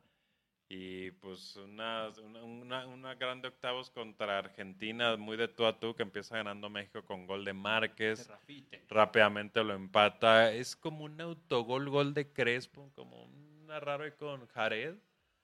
Y este, y bueno, pues ya en tiempos extras, este gran gol de Maxi termina pues siendo lo que sepulta al equipo mexicano y otra vez se queda ahí el equipo con, con la Volpe dirigiéndolos, ¿no? Gran, gran equipo. Esa también podría ser una de las mejores selecciones. Fue muy buena, esa selección mexicana fue muy buena. que además también tuvo una gran confederaciones. Exacto, exacto. Y de ahí parten Salcido, Maza, varios se quedan allá, Pavel, este Osorio, estos se quedan allá en Europa. Y después pues llega el 2010, allá por primera vez un mundial en África, ahí en, ahí en Sudáfrica, que pues se ve que nomás dejaron endeudado al país, ¿no? Porque pues Oye, pues que los estaciona, eh, que los estadios ya eran estacionamientos y Sí, pues yo, yo digo, y un mundial flojón, un Posiblemente mundial uno de de los, los- más flojos, poco gol. eh, lo gana España en una final ahí contra Holanda con un gol de, de Iniesta. Pero a México pues se vuelve a topar con Argentina y esta vez nos vuelve a echar Argentina con un gol ahí de, de fuera del lugar de Tevez, pero aún así un, un error terrible de Osorio que aprovecha el comegordas Higuaín. Y pues Chicharito pa- de medio salva. Chicharito, bueno, se le gana a Francia, es- a la peor Francia, pues, pero Ahí, se le gana. ajá, ahí Francia tenía así como muchos este, problemas Tenía internos. muchos problemas internos esa Francia, sí. Era un verdadero. ¿Quién era el director técnico? Domenech, ¿no? Era, sí, un, un tipo ahí muy este de cábalas y Ajá, y que- astrología y esas cosas, ¿no? Sí, sí, sí. Ese, yo recuerdo que vimos ese partido, Babis, ¿te acuerdas? Lo vi- Claro, vimos esa claro. final. De hecho, no sé, yo creo que tú y yo nos Ese echamos mundial, ese, mundial y el pasado también. De este mundial me pasó lo que tú contaste con el otro. Yo me eché prácticamente casi todos los partidos. Y vaya, eran un montón así como de Kenia contra Túnez. Y me los eché todos, vaya. Y, y justamente por estas fechas estaba viendo, ven que en Facebook te ponen tus recuerdos. Estaba viendo todos los memes del momento que yo publicaba y Los memes del ayer. Dice, neta, me vi casi todos los partidos. Gran, bueno, no sé si gran mundial, pero oh, hab- hablando este de, de 2010, Ah, gran participación también de Holanda. Es buena llega- Holanda. Que llega a la final, por supuesto, y que de nuevo vuelve a toparse con ese, con Holanda siendo Holanda, es decir, Holanda que llega a la final y se Y queda ahí se queda. Ahí se queda Ahí se, queda, Holandita. se vuelve a quedar. Y La revelación de este mundial pues fue Uruguay. Uruguay que alcanza a pescar el, semifinales. el, el semifinales. Queda en cuarto lugar, queda en cuarto. Y de africanos por ahí Ghana también Gana, avanzó Gana bien, avanzó. llega a cuartos. México inaugura el mundial contra Sudáfrica y con un empate a uno. A uno, le tocó un grupo A Eh, justamente. Le tocó el grupo A, le tocó con Uruguay. Fue pierde ese juego. Sudáfrica, Uruguay y Francia. Nada, nada fácil el grupo para México ahí, ¿eh? pero pues la, la supieron sacar. Y pasó algo muy parecido, ¿no? Pasó a, a este Mundial México pudiendo haber quedado en primer lugar, no queda en primer lugar y se va por la llave difícil, ¿no? O sea, o la que en teoría era la más difícil, que hoy es la que veo, ¿no? México pudo haber eh, ganado contra Suecia o empatado y México se iba por la llave de Suiza que no es de meritar los suizos, pero evidentemente es un equipo que prefieres enfrentar antes que Brasil. Sí, si no vas a, a recurrir a este discurso motivacional de que si quieres ser campeón, pues el que te toque, pues sí, pero no mames. Sí, O sea, no quieres este Brasil de Neymar que está, o sea, este Brasil es de, de echarle el ojo, ¿eh? Sí, Es- sí, sí. Una cosa es primera ronda y otra cosa es, es ya cuando arranca. True Mundial. ¿Qué les parece? si- Definitivamente lo bueno está por venir. Y Lo bueno está por venir. Eso sí. ¿Qué les parece que vamos con canción y regresamos platicando ya de, del Mundial de Brasil y del ya. actual y ya nos vamos despidiendo con las conclusiones? ¿Les date? Órale. Me parece perfecto. Oigan, pues. ¿Con qué canción estaría bueno? Rola mundialista. ¿Alguna que se te ocurra? Copa de la vida, échala. Yo creo que para mí, si me preguntan cuál es una canción que me recuerde a, a un mundial, definitivamente es la Copa de la Vida. Y fue pues, el primer mundial que tengo recuerdo. o sea, pues, para mí, el, pri- el primer mundial que vi es como así tienen que ser los mundiales. Y así tienen que ser las rolas de los mundiales. Y vaya, gran rola, ¿no? De, De Ricky De Ricky. Martin, De de Ricky Ricky Martin, Martin. antes de que supiéramos que era gay. y Bueno, ya sabíamos, pues, pero... Nos hacíamos güeyes. Pero vaya, o sea, ¿quién no ha cantado el go, go, go? Ale, ale, ale. Viva. El mundo está de pie. Vamos a escucharla. Oiga, pero yo creo que esto lo hicimos con un pequeño reverb, ¿no? Órale. A ver. Y a continuación vamos a escuchar la copa de La vida. Vite. De la vida. De la vida. Vide, vide, vide.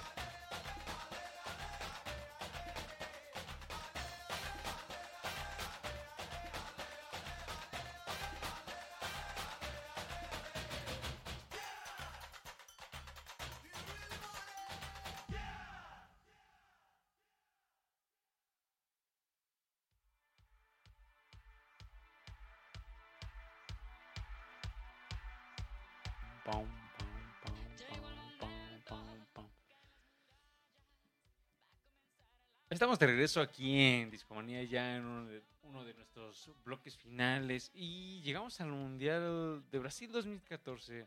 Rash, ¿recuerdas qué hacías tú en 2014? ¿Cómo era tu vida Em, en esa época? En 2014, ¿Eras feliz? sí, obviamente yo siempre he sido muy feliz, chavo. Qué bueno, qué Nunca bueno. me he quejado, pero- felices. La felicidad es buena. 2014, eh, pues la verdad es que para mí fue un año poco trascendente en cuanto a cosas importantes en mi vida, pero eh, fue un buen año. O sea, no, no voy a decir que fue malo. Pero también quiero pensar que me, me enteré mucho, bueno, no solo yo, yo creo que todo el mundo se enteró de- de- del, del mal negocio que es la, la Copa del Mundo, no ser host de la Copa del Mundo. Eh, Híjole, es mucha lana. es mucha lana y poco se queda en el país, ¿no? O sea, todo se lo lleva la FIFA y las transnacionales, ¿no? Eh, yo creo que es algo que a mí me pegó bastante y dije, bueno, pues, o sea, ¿por qué razón una- un país buscaría hacerse de, de, de tan magno evento si tiene tan poco que ganar y mucho que perder, ¿no? Muchísimo que perder. Hubo un chorro de protestas, recuerdo mucho que hubo violencia policíaca en, en- Previo a- previo al, Al mundial. al mundial y la misma gente dijo que, que la verdad es que no se sentía ese calor este brasileño no como cuando vas al carnaval de Río este y, o sea no estaba ahí pues no estaba presente por la misma controversia y por, por los malos tratos de pues de la policía de la economía de todo no Eh, Aparte un país muy este golpeado ahí por situaciones políticamente de política interna, ¿no? Ahí con pues la desestabilización a la presidenta que se con que pues, este Sí. se digamos consolidaría dos años después con el impeachment y los Juegos Olímpicos que también venían para el 16 un mundial interesante, un mundial a mí me pareció, me gustó ese mundial, o sea, sí lo disfruté también mucho. Eh, yo estaba trabajando en una agencia de publicidad y curiosamente era una agencia que no sé de qué sostenía, yo creo que la daban lana, una mamada así, porque no teníamos nada de trabajo y aún así nos pagaban. Y eso me permitió pues ver también un chingo de partidos del mundial ahí, tenían DirecTV. aparte la, la- el horario nos era muy El horario amable. era todo a dar, sí, Para eran partidos era- súper agradables, ¿no? No recuerdo a qué hora pasaban, a qué hora era. Pues eran como de una de la tarde, tres de la tarde. No, creo que la diferencia de horario con Brasil es como de 3, 4 horas. Sí. Sí, Ah, es cierto, ya, ya, ya. Sí, no, no era tan... Creo que el más complicado fue el de Corea-Japón para Sí. Para nosotros, nosotros. ¿no? Sí, fue bastante de 6 de la mañana, así de, "Ah, va, güey, no quiero pistear tan temprano, güey. Nadie, más bien era, "Ay, mejor no la seguimos. eh, ¿eh?". la, la empezamos en la noche y la seguimos, la aguantamos hasta Vaya, yo era un niño, seis. pero seguramente me hubiera echado un partido así si hubiera sido hoy, ¿no? Yo me acuerdo que ese de, de Italia a México del 2002 y era como las 6 de la mañana y fui a verlo así a, ahí a casa de un amigo que, que, eh, que vivía muy cerca de la prepa a la que iba, ¿no? Pero y estaba lloviendo y no, fue, o sea, fue interesante vivir el momento, pero pero pues ojalá todos nos tocaran, ¿no? Eh, creo que el horario de Rusia es bastante agradable para los partidos. Sí, ha estado, Sí. A gusto, a gusto, a gusto. bueno. En ese mundial de, de 2014, México tiene una buena fase de grupos. Queda en segundo con siete puntos. Queda en segundo, Igual. le gana ahí, bueno, empata con Brasil a cero. Con una gran actuación de, de, de Paco Memo. Sí, o sea, por eso yo lo que digo es que ese Brasil fue el peor de, de mucho tiempo. Sin embargo, pudo haber goleado a México, ¿no? Yo recuerdo mucho a Paco Memo en ese mundial que fue, pues, en ese año salió en la portada en Times de Say México de nuestro presidente Ah, y que lo photoshopearon y le pusieron ahí. Ah, A Memo. Ochoa, Ochoa. al periodista. Sí, ahí Sí, en México. Ese es el famoso mundial de a sándwich. También, o sea, yo recuerdo mucho Ah, el a sí, a sándwich. san- a a sándwich. sándwich. Yo me acuerdo de. Clever Boas ahí diciendo, ¡Oh, sándwich". Y Clever Boas. hablando de publicidad de, de, de mundiales, antes fue el de da, da, da. Ah, Ah, da, da, sí, es Pepsi, cierto. sí, Pepsi, sí. Pepsi, sí.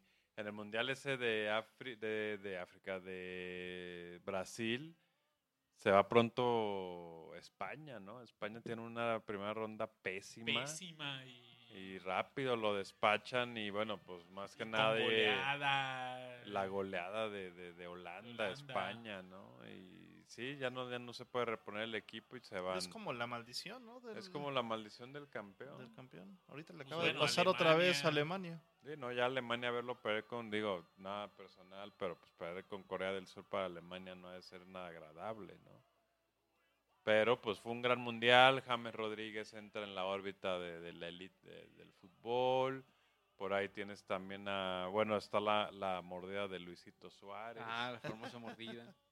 famosa mordida, eh, un mundial que pues termina imponiéndose a Alemania en una final contra esta Argentina de Messi que pues si ustedes pues revisan ese partido, realmente Argentina no quiso ganar el- la final, tuvo más oportunidades que Alemania, pero pues Alemania a través de un Mario Götze que pues, no llega para este mundial, ahí con un gran gol en, en tiempos extras, pues se termina imponiendo a, a esta Argentina de Messi que, que hubiera estado para el fútbol y para la narrativa y la crónica que, que Argentina había quedado campeón en Brasil con Messi era significaba Hubiera mucho, significaba mucho eso. A ver, vamos viendo ahora que para qué tanto les alcanza ahí.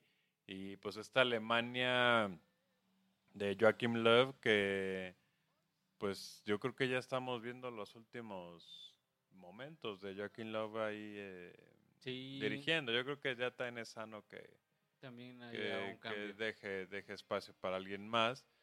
Y pues yo creo que es hora de soltar favoritos, muchachos. Pues va a quedar de testigo este programa para, Quedará para Discomanía. favoritos de Rusia 2018. Igual, antes de los favoritos, mi querido Manolo, ¿qué te parece si rapidísimo contamos este, qué nos pareció la fase de grupos? ¿Hay algo que con lo que nos quedemos? Quizás algún partido predilecto, ah, alguna decepción. Yo quizás podría poner a Polonia como una... Bueno, además de, por supuesto, Alemania, eh, a mí verdaderamente me sorprendió que, que Japón se, se rifara al final y clasificara a la siguiente ronda, porque Japón, pues naturalmente, nunca había pasado a una siguiente ronda, salvo en Corea-Japón. Corea. Ujú. Ajá, y fue una sorpresa. Y de hecho, a mí me hubiera encantado que pasara a Senegal de, eh, de- Sí, ya también me ha de gustado. confesar.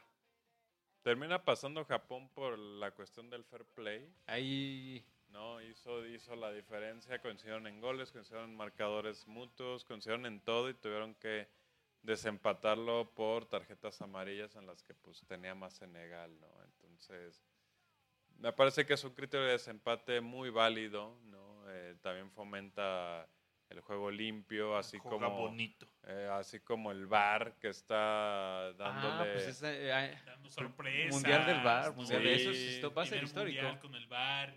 que la verdad yo celebro mucho el VAR en el fútbol. Está bien, ¿no? Y Sí, ni se pierde tanto tiempo, está súper bien hecho. a mí me encanta en las tomas de televisión como, no sé, parece como un videojuego donde va ahí el árbitro corriendo Sí, hacia sí. el cubículo donde está la televisión y analiza la jugada, pero vaya, es que lo, las veces que han llamado al VAR es, veo como el árbitro corre y siento que estoy viendo la misma toma, ¿no? Todo sí, el tiempo. Sí, sí, no, hay unas tomas que metieron los rusos, este, tienen una como que cruza el campo y de repente sube y no, no, no, una es yo creo que la organización que estamos viendo de Rusia para este mundial está en Sí, un altísimo nivel, ¿no? Y, e incluso para quienes eh, han tenido la oportunidad de ir, por ahí tenemos ahí a un buen amigo, el buen Alex Jacome, que Mm, tuvo ah, la cierto. fortuna de ir cierto, ahí. Nos contaba que, eh, o sea, es una gran organización. Por ejemplo, te dan este, eh, el Fan Pass o algo así. No recuerdo cómo se llama justamente. Este, está tu, que es como tu pasaporte. Tu tu gafetzote. gafetote y tienes ahí. acá acceso como a transporte público, a eventos, a etcétera, etcétera, etcétera. Y, o sea, es decir, como, organizan, o como organización es un gran suceso. O sea, al FIFA Fan Fest solo puedes pasar con gafet de FIFA, obviamente. Y no, pero o sea, además de eso hay así como pabellones con música, o sea, se está disfrutando como una gran Claro, claro. este, una gran fiesta, que es como también parte de lo que es eh, el, el Mundial. Y bueno, vámonos a, ahora sí a decir a nuestros favoritos. Rápidamente les decimos, en este momento, cuando estamos grabando este Discomanía, eh, como ya les mencionábamos, acaba la fase de grupos y tenemos los siguientes partidos. Uruguay contra Portugal, Francia contra Argentina, Brasil contra México, Bélgica contra Japón, España contra Rusia, Croacia, Dinamarca, Suecia contra Suiza y Colombia contra Inglaterra. Esos son los Puta, octavos de Colombia, final. Inglaterra suena increíble ese partido de Colombia-Inglaterra. Las acciones empiezan el próximo 30 de junio y la- esta fase acaba el 3 de julio. El 3 de julio, o sea, estamos hablando que acaba el miércoles empiezan el sábado. No, el, el martes, el martes terminan. Yo creo que pasa Uruguay sobre Portugal. Eh, también voy a poner que pasa Argentina sobre Francia. Yo pues, voy a bancar a Messi hasta lo más que pueda. Eh, ¿Cuál Brasil, otro siga? México. El de España, el de España. España y Rusia. Ah, España, España sí se echa a los rusos. Me encantaría que no, ¿eh? me encantaría ver a Rusia adelante, adelante en el A ver mundial. hasta dónde llega. Bélgica, Japón, Bélgica, sí, Bélgica, este, Croacia, Dinamarca, Croacia. Suecia, Suiza. Yo creo que Suecia, sí, sí, muy fuertes a los suecos. Colombia, Inglaterra. Híjole, creo que Inglaterra, aunque pues voy con Colombia pues por la TAM, pero yo creo que sí se lo lleva Inglaterra. Y por último, por supuesto, Brasil contra México. Brasil, México, híjole. Yo antes del Mundial decía que Brasil era mi gallo para ganar. Voy a decir, obviamente, pues México, quiero que pase México, pero mi lado más sincero y analítico, sin corazón, pues sí, creo que Brasil gana, ¿no? Yo sí veo a un Brasil muy fuerte, muy, muy fuerte, muy, dif- muy distinto al de hace cuatro años. Que se comió ahí siete goles contra. Sí, me hubiera encantado ver a Alemania-Brasil ¿eh? en octavos de final, porque creo que este Brasil entraba con una actitud de tomar venganza dentro de lo que se pueda, ¿no? No es otra instancia, son otros momentos, pero eh, sí veo un Brasil con ganas, con muchas ganas de comerse este mundial. Y México, pues por lo que mostró contra Suecia, abre dudas. Y que miren, yo les, yo lo que creo es que independientemente del resultado de México, o sea, si México pierde, creo que aún así se hizo un buen mundial. O sea, no es para ponerle ninguna medalla ni nada, ¿no? Lo hiciste bien, brother, pues te quedaste donde siempre te quedas. Y si sigues adelante, ojalá sea por méritos deportivos, ¿no? O sea, lo único que yo lo único que ya busco en el fútbol es gane quien gane, ya solamente disfruto lo más que puedo que, que es un gran juego, que haya goles, que sea espectacular, que si uno gana de último minuto, qué chingón, que si el otro pierde de último minuto, qué dolor, y a lo que sigue, ¿no? Tampoco altera tanto nuestras vidas. Es la emoción, es la emoción. Es la y- emoción, sí, sí, sí. Y, sí, o sea, yo es lo único que pido. Un buen partido, que den un buen show y que sea cual sea el resultado, una vez que termina el partido digas, qué bueno estuvo, exacto, ¿no? exacto, sí, sea a favor o sea en contra, porque en el fútbol pues, se gana y se pierde, ¿no? Entonces, Manolo, qué bueno fue, lo viste y que genere ese tipo Sí, de exacto. discusión, de plática. ¿Lo viste, Aure? ¿Lo viste, Rash? Te digo, me bueno. encantaría que México pase porque sería una, un- o sea, la felicidad que provoca y el entusiasmo que provoca al país es grandioso.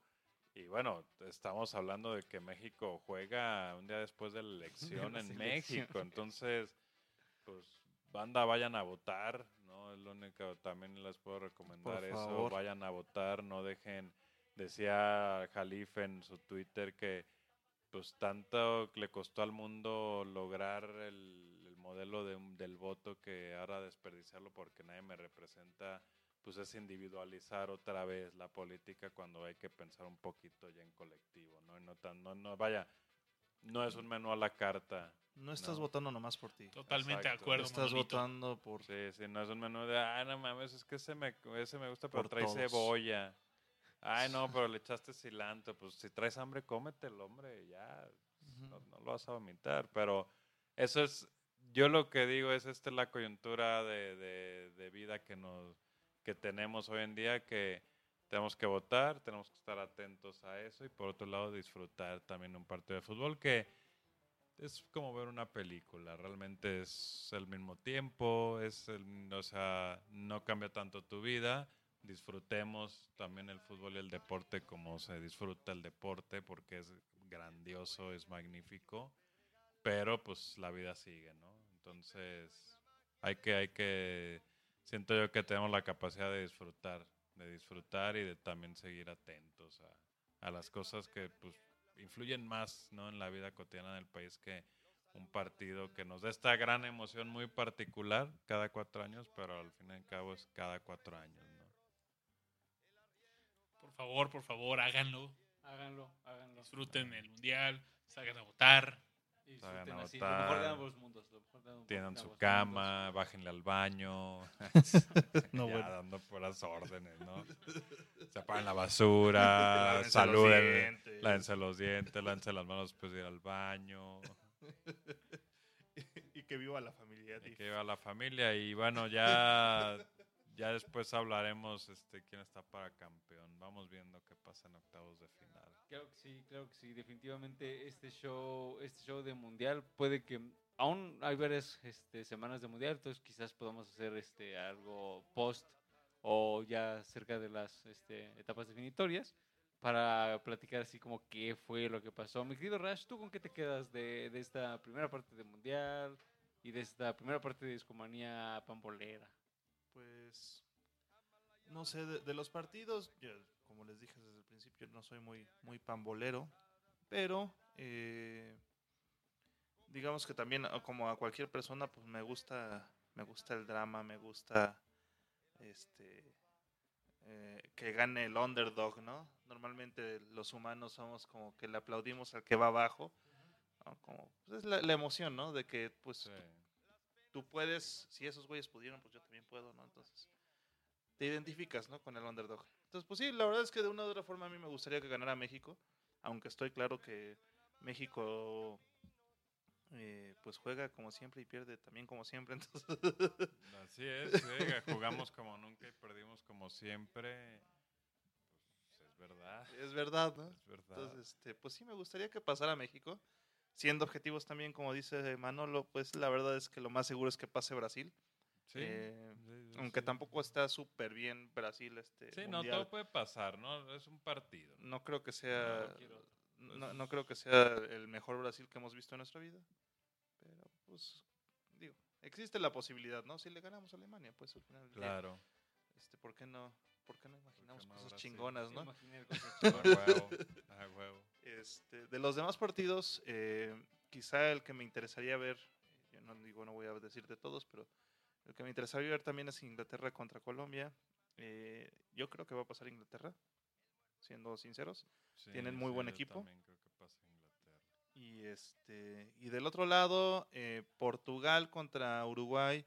Yo, yo voy a discernir porque aunque Penaldo es Penaldo, este y toda la gente le tira mierda, es muy buen jugador, Es entonces crack, sí, sí, es, es muy, muy, muy buen jugador el cabrón, entonces podrá ser muy controversial y a la gente le podrá pues, pues cagar los huevos.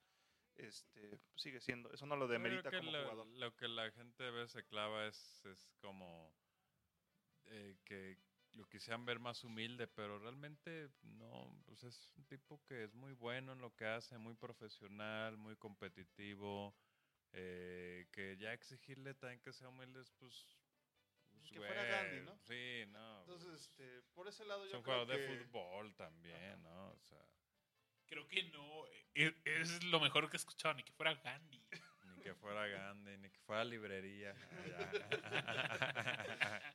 Pero a- bueno, el punto es que yo creo que va a pasar este Portugal en vez de. Uruguay. Eh, también no veo Uruguayo. más los uruguayos, estaría- aunque me gustan sus carnes. Pero genial bueno. que, Es carne. que pasa, porque si pasa Portugal y si pasa México. Ar- no Argentina, Argentina. se encontrarían Messi y Cristiano en cuartos de final. Eso estaría muy sería épico, ¿no? Esperado, muy Y, esperado. y las de Sí. por fin podrían medirse Ah, Por fin. así. Pues ya como es, ¿no? El Dick Sí, Sizing. no, la Sí, sí, sí, escena de ellos saludándose antes del partido. Eso no, sería histórico man. El también. Dick Sizing y no es Sage, ¿no? Y no es Sague. Sí, no, Sague, tú juegas esos pasos con Sague, no, pierdes, ¿no? No, No le llego ni al calcetín. Esgrima, esgrima. No, no juguemos espados, chavos. Pero bueno, ese, esos son los partidos que me interesan, ¿no? Para el. Mundial. Muy bien. eh, pues yo me quedo con. um, creo que Croacia puede ser. O sea, si entramos como a esos equipos que posiblemente no tengan tantos reflectores, pero verdaderamente podrían sorprender, yo me quedaría posiblemente con Croacia. Que además tuvo una gran fase de grupos. Sí. Que, ah, pues, creo que fue el único equipo que sacó nueve puntos. A Uruguay también. Ah, Uruguay también. Uruguay, bueno, Uruguay logra nueve puntos y no recibe Sí. gol. Aunque también hay que, destacar que se encontró con equipos mucho más endebles. Llámese Sí. Arabia Saudita y Marruecos. Y, Eh, ¿Sí Egipto, Marruecos? Ah, no, Egipto. Egipto, Rusia, Egipto. Sí, es cierto. Y Croacia se enfrentó a Argentina, se enfrentó a Nigeria, y a una Islandia que, que, tu- que es su primer mundial y que tuvo Se una se vio- se vio que era participación bastante, bastante, bastante digna. Y eh, eso es como de, de ese lado y del otro lado, posiblemente ah, me encantaría ver, sí, por, ese Portugal-Argentina, creo que estaría fabuloso. Dale. Y también creo, creo que sería como pues histórico para todo nuestro contexto que llevamos pues, ya desde hace varios años haciendo sobre todo esa esa comparación que, que pues, no sé Digo, es, es generalizar, más bien Ujú. especificar, porque pues no, no todo el equipo es Messi, no todo el El equipo equipo es es. Ronaldo, Claro, bueno, claro. Penaldo, pero pues, Penaldo. pero bueno, sí Pero bueno. y, y Bélgica Bélgica posiblemente pueda pueda llegar llegar lejos ahora que porque mu- yo recuerdo que incluso platicando con Babis decíamos, no, es que seguramente Alemania va a estar en la final y que no sé qué, y que los bots y que... mm, y, que mm".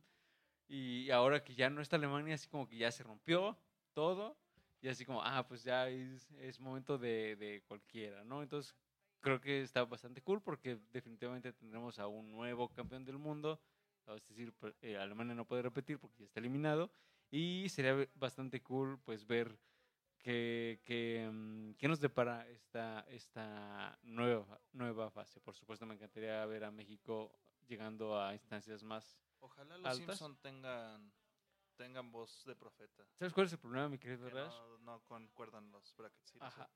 Pero bu- estaría cool una semifinal, Portugal, Sí México. concuerda, ¿no? O sea, se No. pueden encontrar, encontrar... En semis, en eh, semis. sí, exactamente. En semifinal o, o hasta la final, ¿no? Aunque eh, hablando de, de ese capítulo de los Simpson, creo que nunca dicen que es así como la final del mundial. Dicen que es el partido del siglo con Arriaga, Mm, Arriaga no. segundo, Dicen, Barriaga. dicen que están luchando por ver quién es el mejor equipo del mundo, ¿no? Sí. No, nunca dicen es un Que es- mundial, ¿no? Ajá. Pero- Arriaga. Pero pues bueno, si está diciendo que el mejor segundo. equipo, pues piensas en el mundial, ¿no? Se pueden encontrar en, en semifinales y será bastante cool. Y a ver qué pasa entre Arriaga, Arriaga segundo y Barriaga. por favor, quiero ver a Arriaga segundo meter gol. Un gol, un gol. Y Y, a la grande le puse cuca. Claro, y gran, gran frase de, de Chich. Imaginemos cosas chingonas. A huevo. Que allá andaba diciendo que, que no somos pendejos o algo así, puso Chicharito. Yo solo vi la de el doblaje donde le pusieron que las quesadillas llevan Ah, queso y eso estuvo. Así, pero imagínate que la... Sí, es posible, es posible, es posible. Babis, ¿tú con qué te quedas?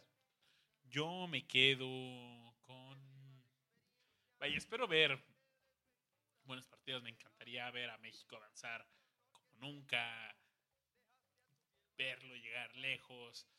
Habrá que ver qué pasa, pero vaya, yo soy una persona que confía mucho en los números y creo que España puede llegar lejos. También veo muy lejos por allí a Portugal. eh, me encantaría ver ese Portugal contra Argentina, aunque eh, no sé, veo una Argentina muy frágil, muy no sé, no, no, no es una Argentina fuerte en, en todo, no sé, no está en su momento. vaya. ¿Sabes qué tiene Argentina que por fin se quitó presión? O sea, Argentina se quitó la presión de ser campeón pasando. Porque estuvo, pues, estaba eliminada. Argentina. O sea, ahí. estuvo, vaya, tan eliminado estuvo que no dependía de, de- de que ganara. O sea, aunque hubieran ganado, podrían haber quedado eliminados. Eh, y justamente creo que eso puede beneficiar a Argentina anímicamente, ¿no? O simple, o deportivamente, pues Francia puede salir y meterles tres y se acabó el, La el historia. sueño y la narrativa inspiradora. ¿no? Digo, yo tampoco he visto que también juega Francia. Pues trae muchos nombres. Yo no los he visto jugar así como que un fútbol que digas, uy, no mames, ¿eh? O sea, digo, Sobre cero- todo, ¿no? 0-0 con Dinamarca no te dice mucho también, por más que haya usado este suplentes y luego le, me- le ganó 1-0 a... Australia, ¿Quién era el otro? Perú.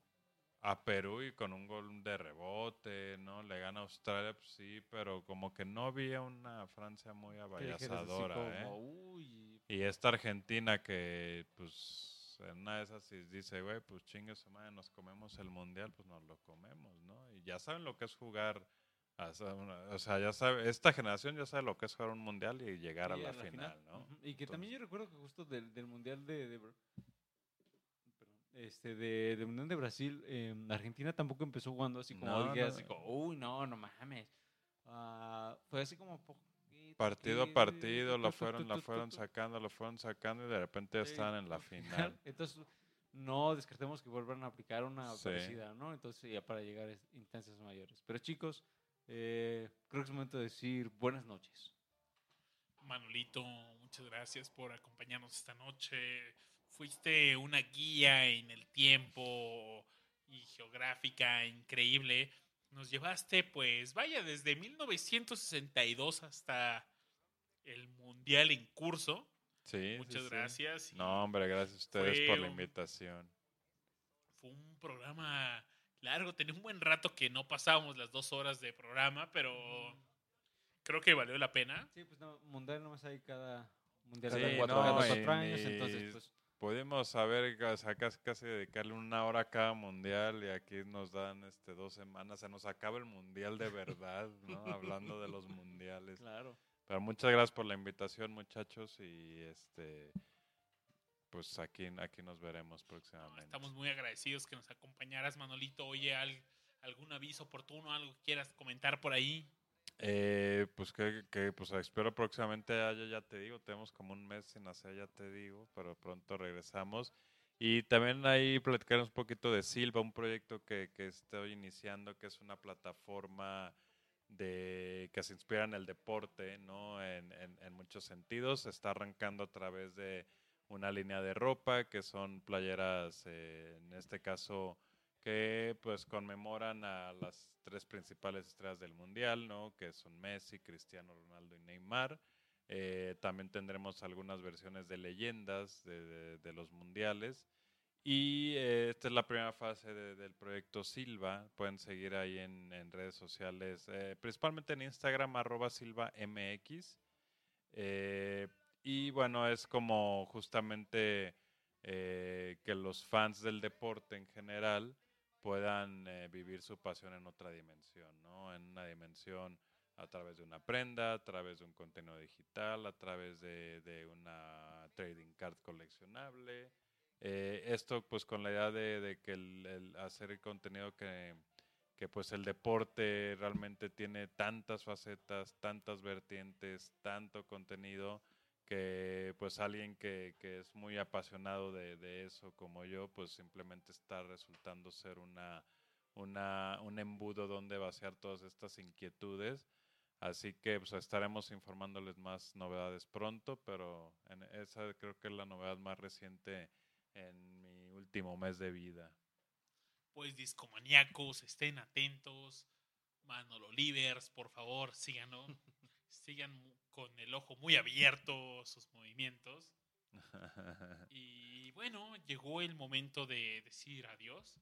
Muchas gracias por acompañarnos en esta emisión de Discomanía Mundialista y me encantaría cerrar el show de esta noche con uno de mis músicos favoritos, músico mexicano, mi tabasqueño favorito. No es AMLO, no es Eugenio León, es nada más ni nada menos que Francisco José Chicoche. Uf. Y Chicoche tuvo un álbum que se llamaba El Mundial de Chicoche, un álbum dedicado totalmente al Segundo Mundial de México. Y hay una canción que me encanta, el Mundial de Chicoche. Es, él lo describe como un mundial de mucho ritmo, donde gana el que mejor baila y... Escuchamos el Mundial de Chicoche. Esto fue Iscomanía. Muchas gracias por estar aquí, Manolito. Gracias. Te agradezco mucho Gracias, acompañarnos. gracias.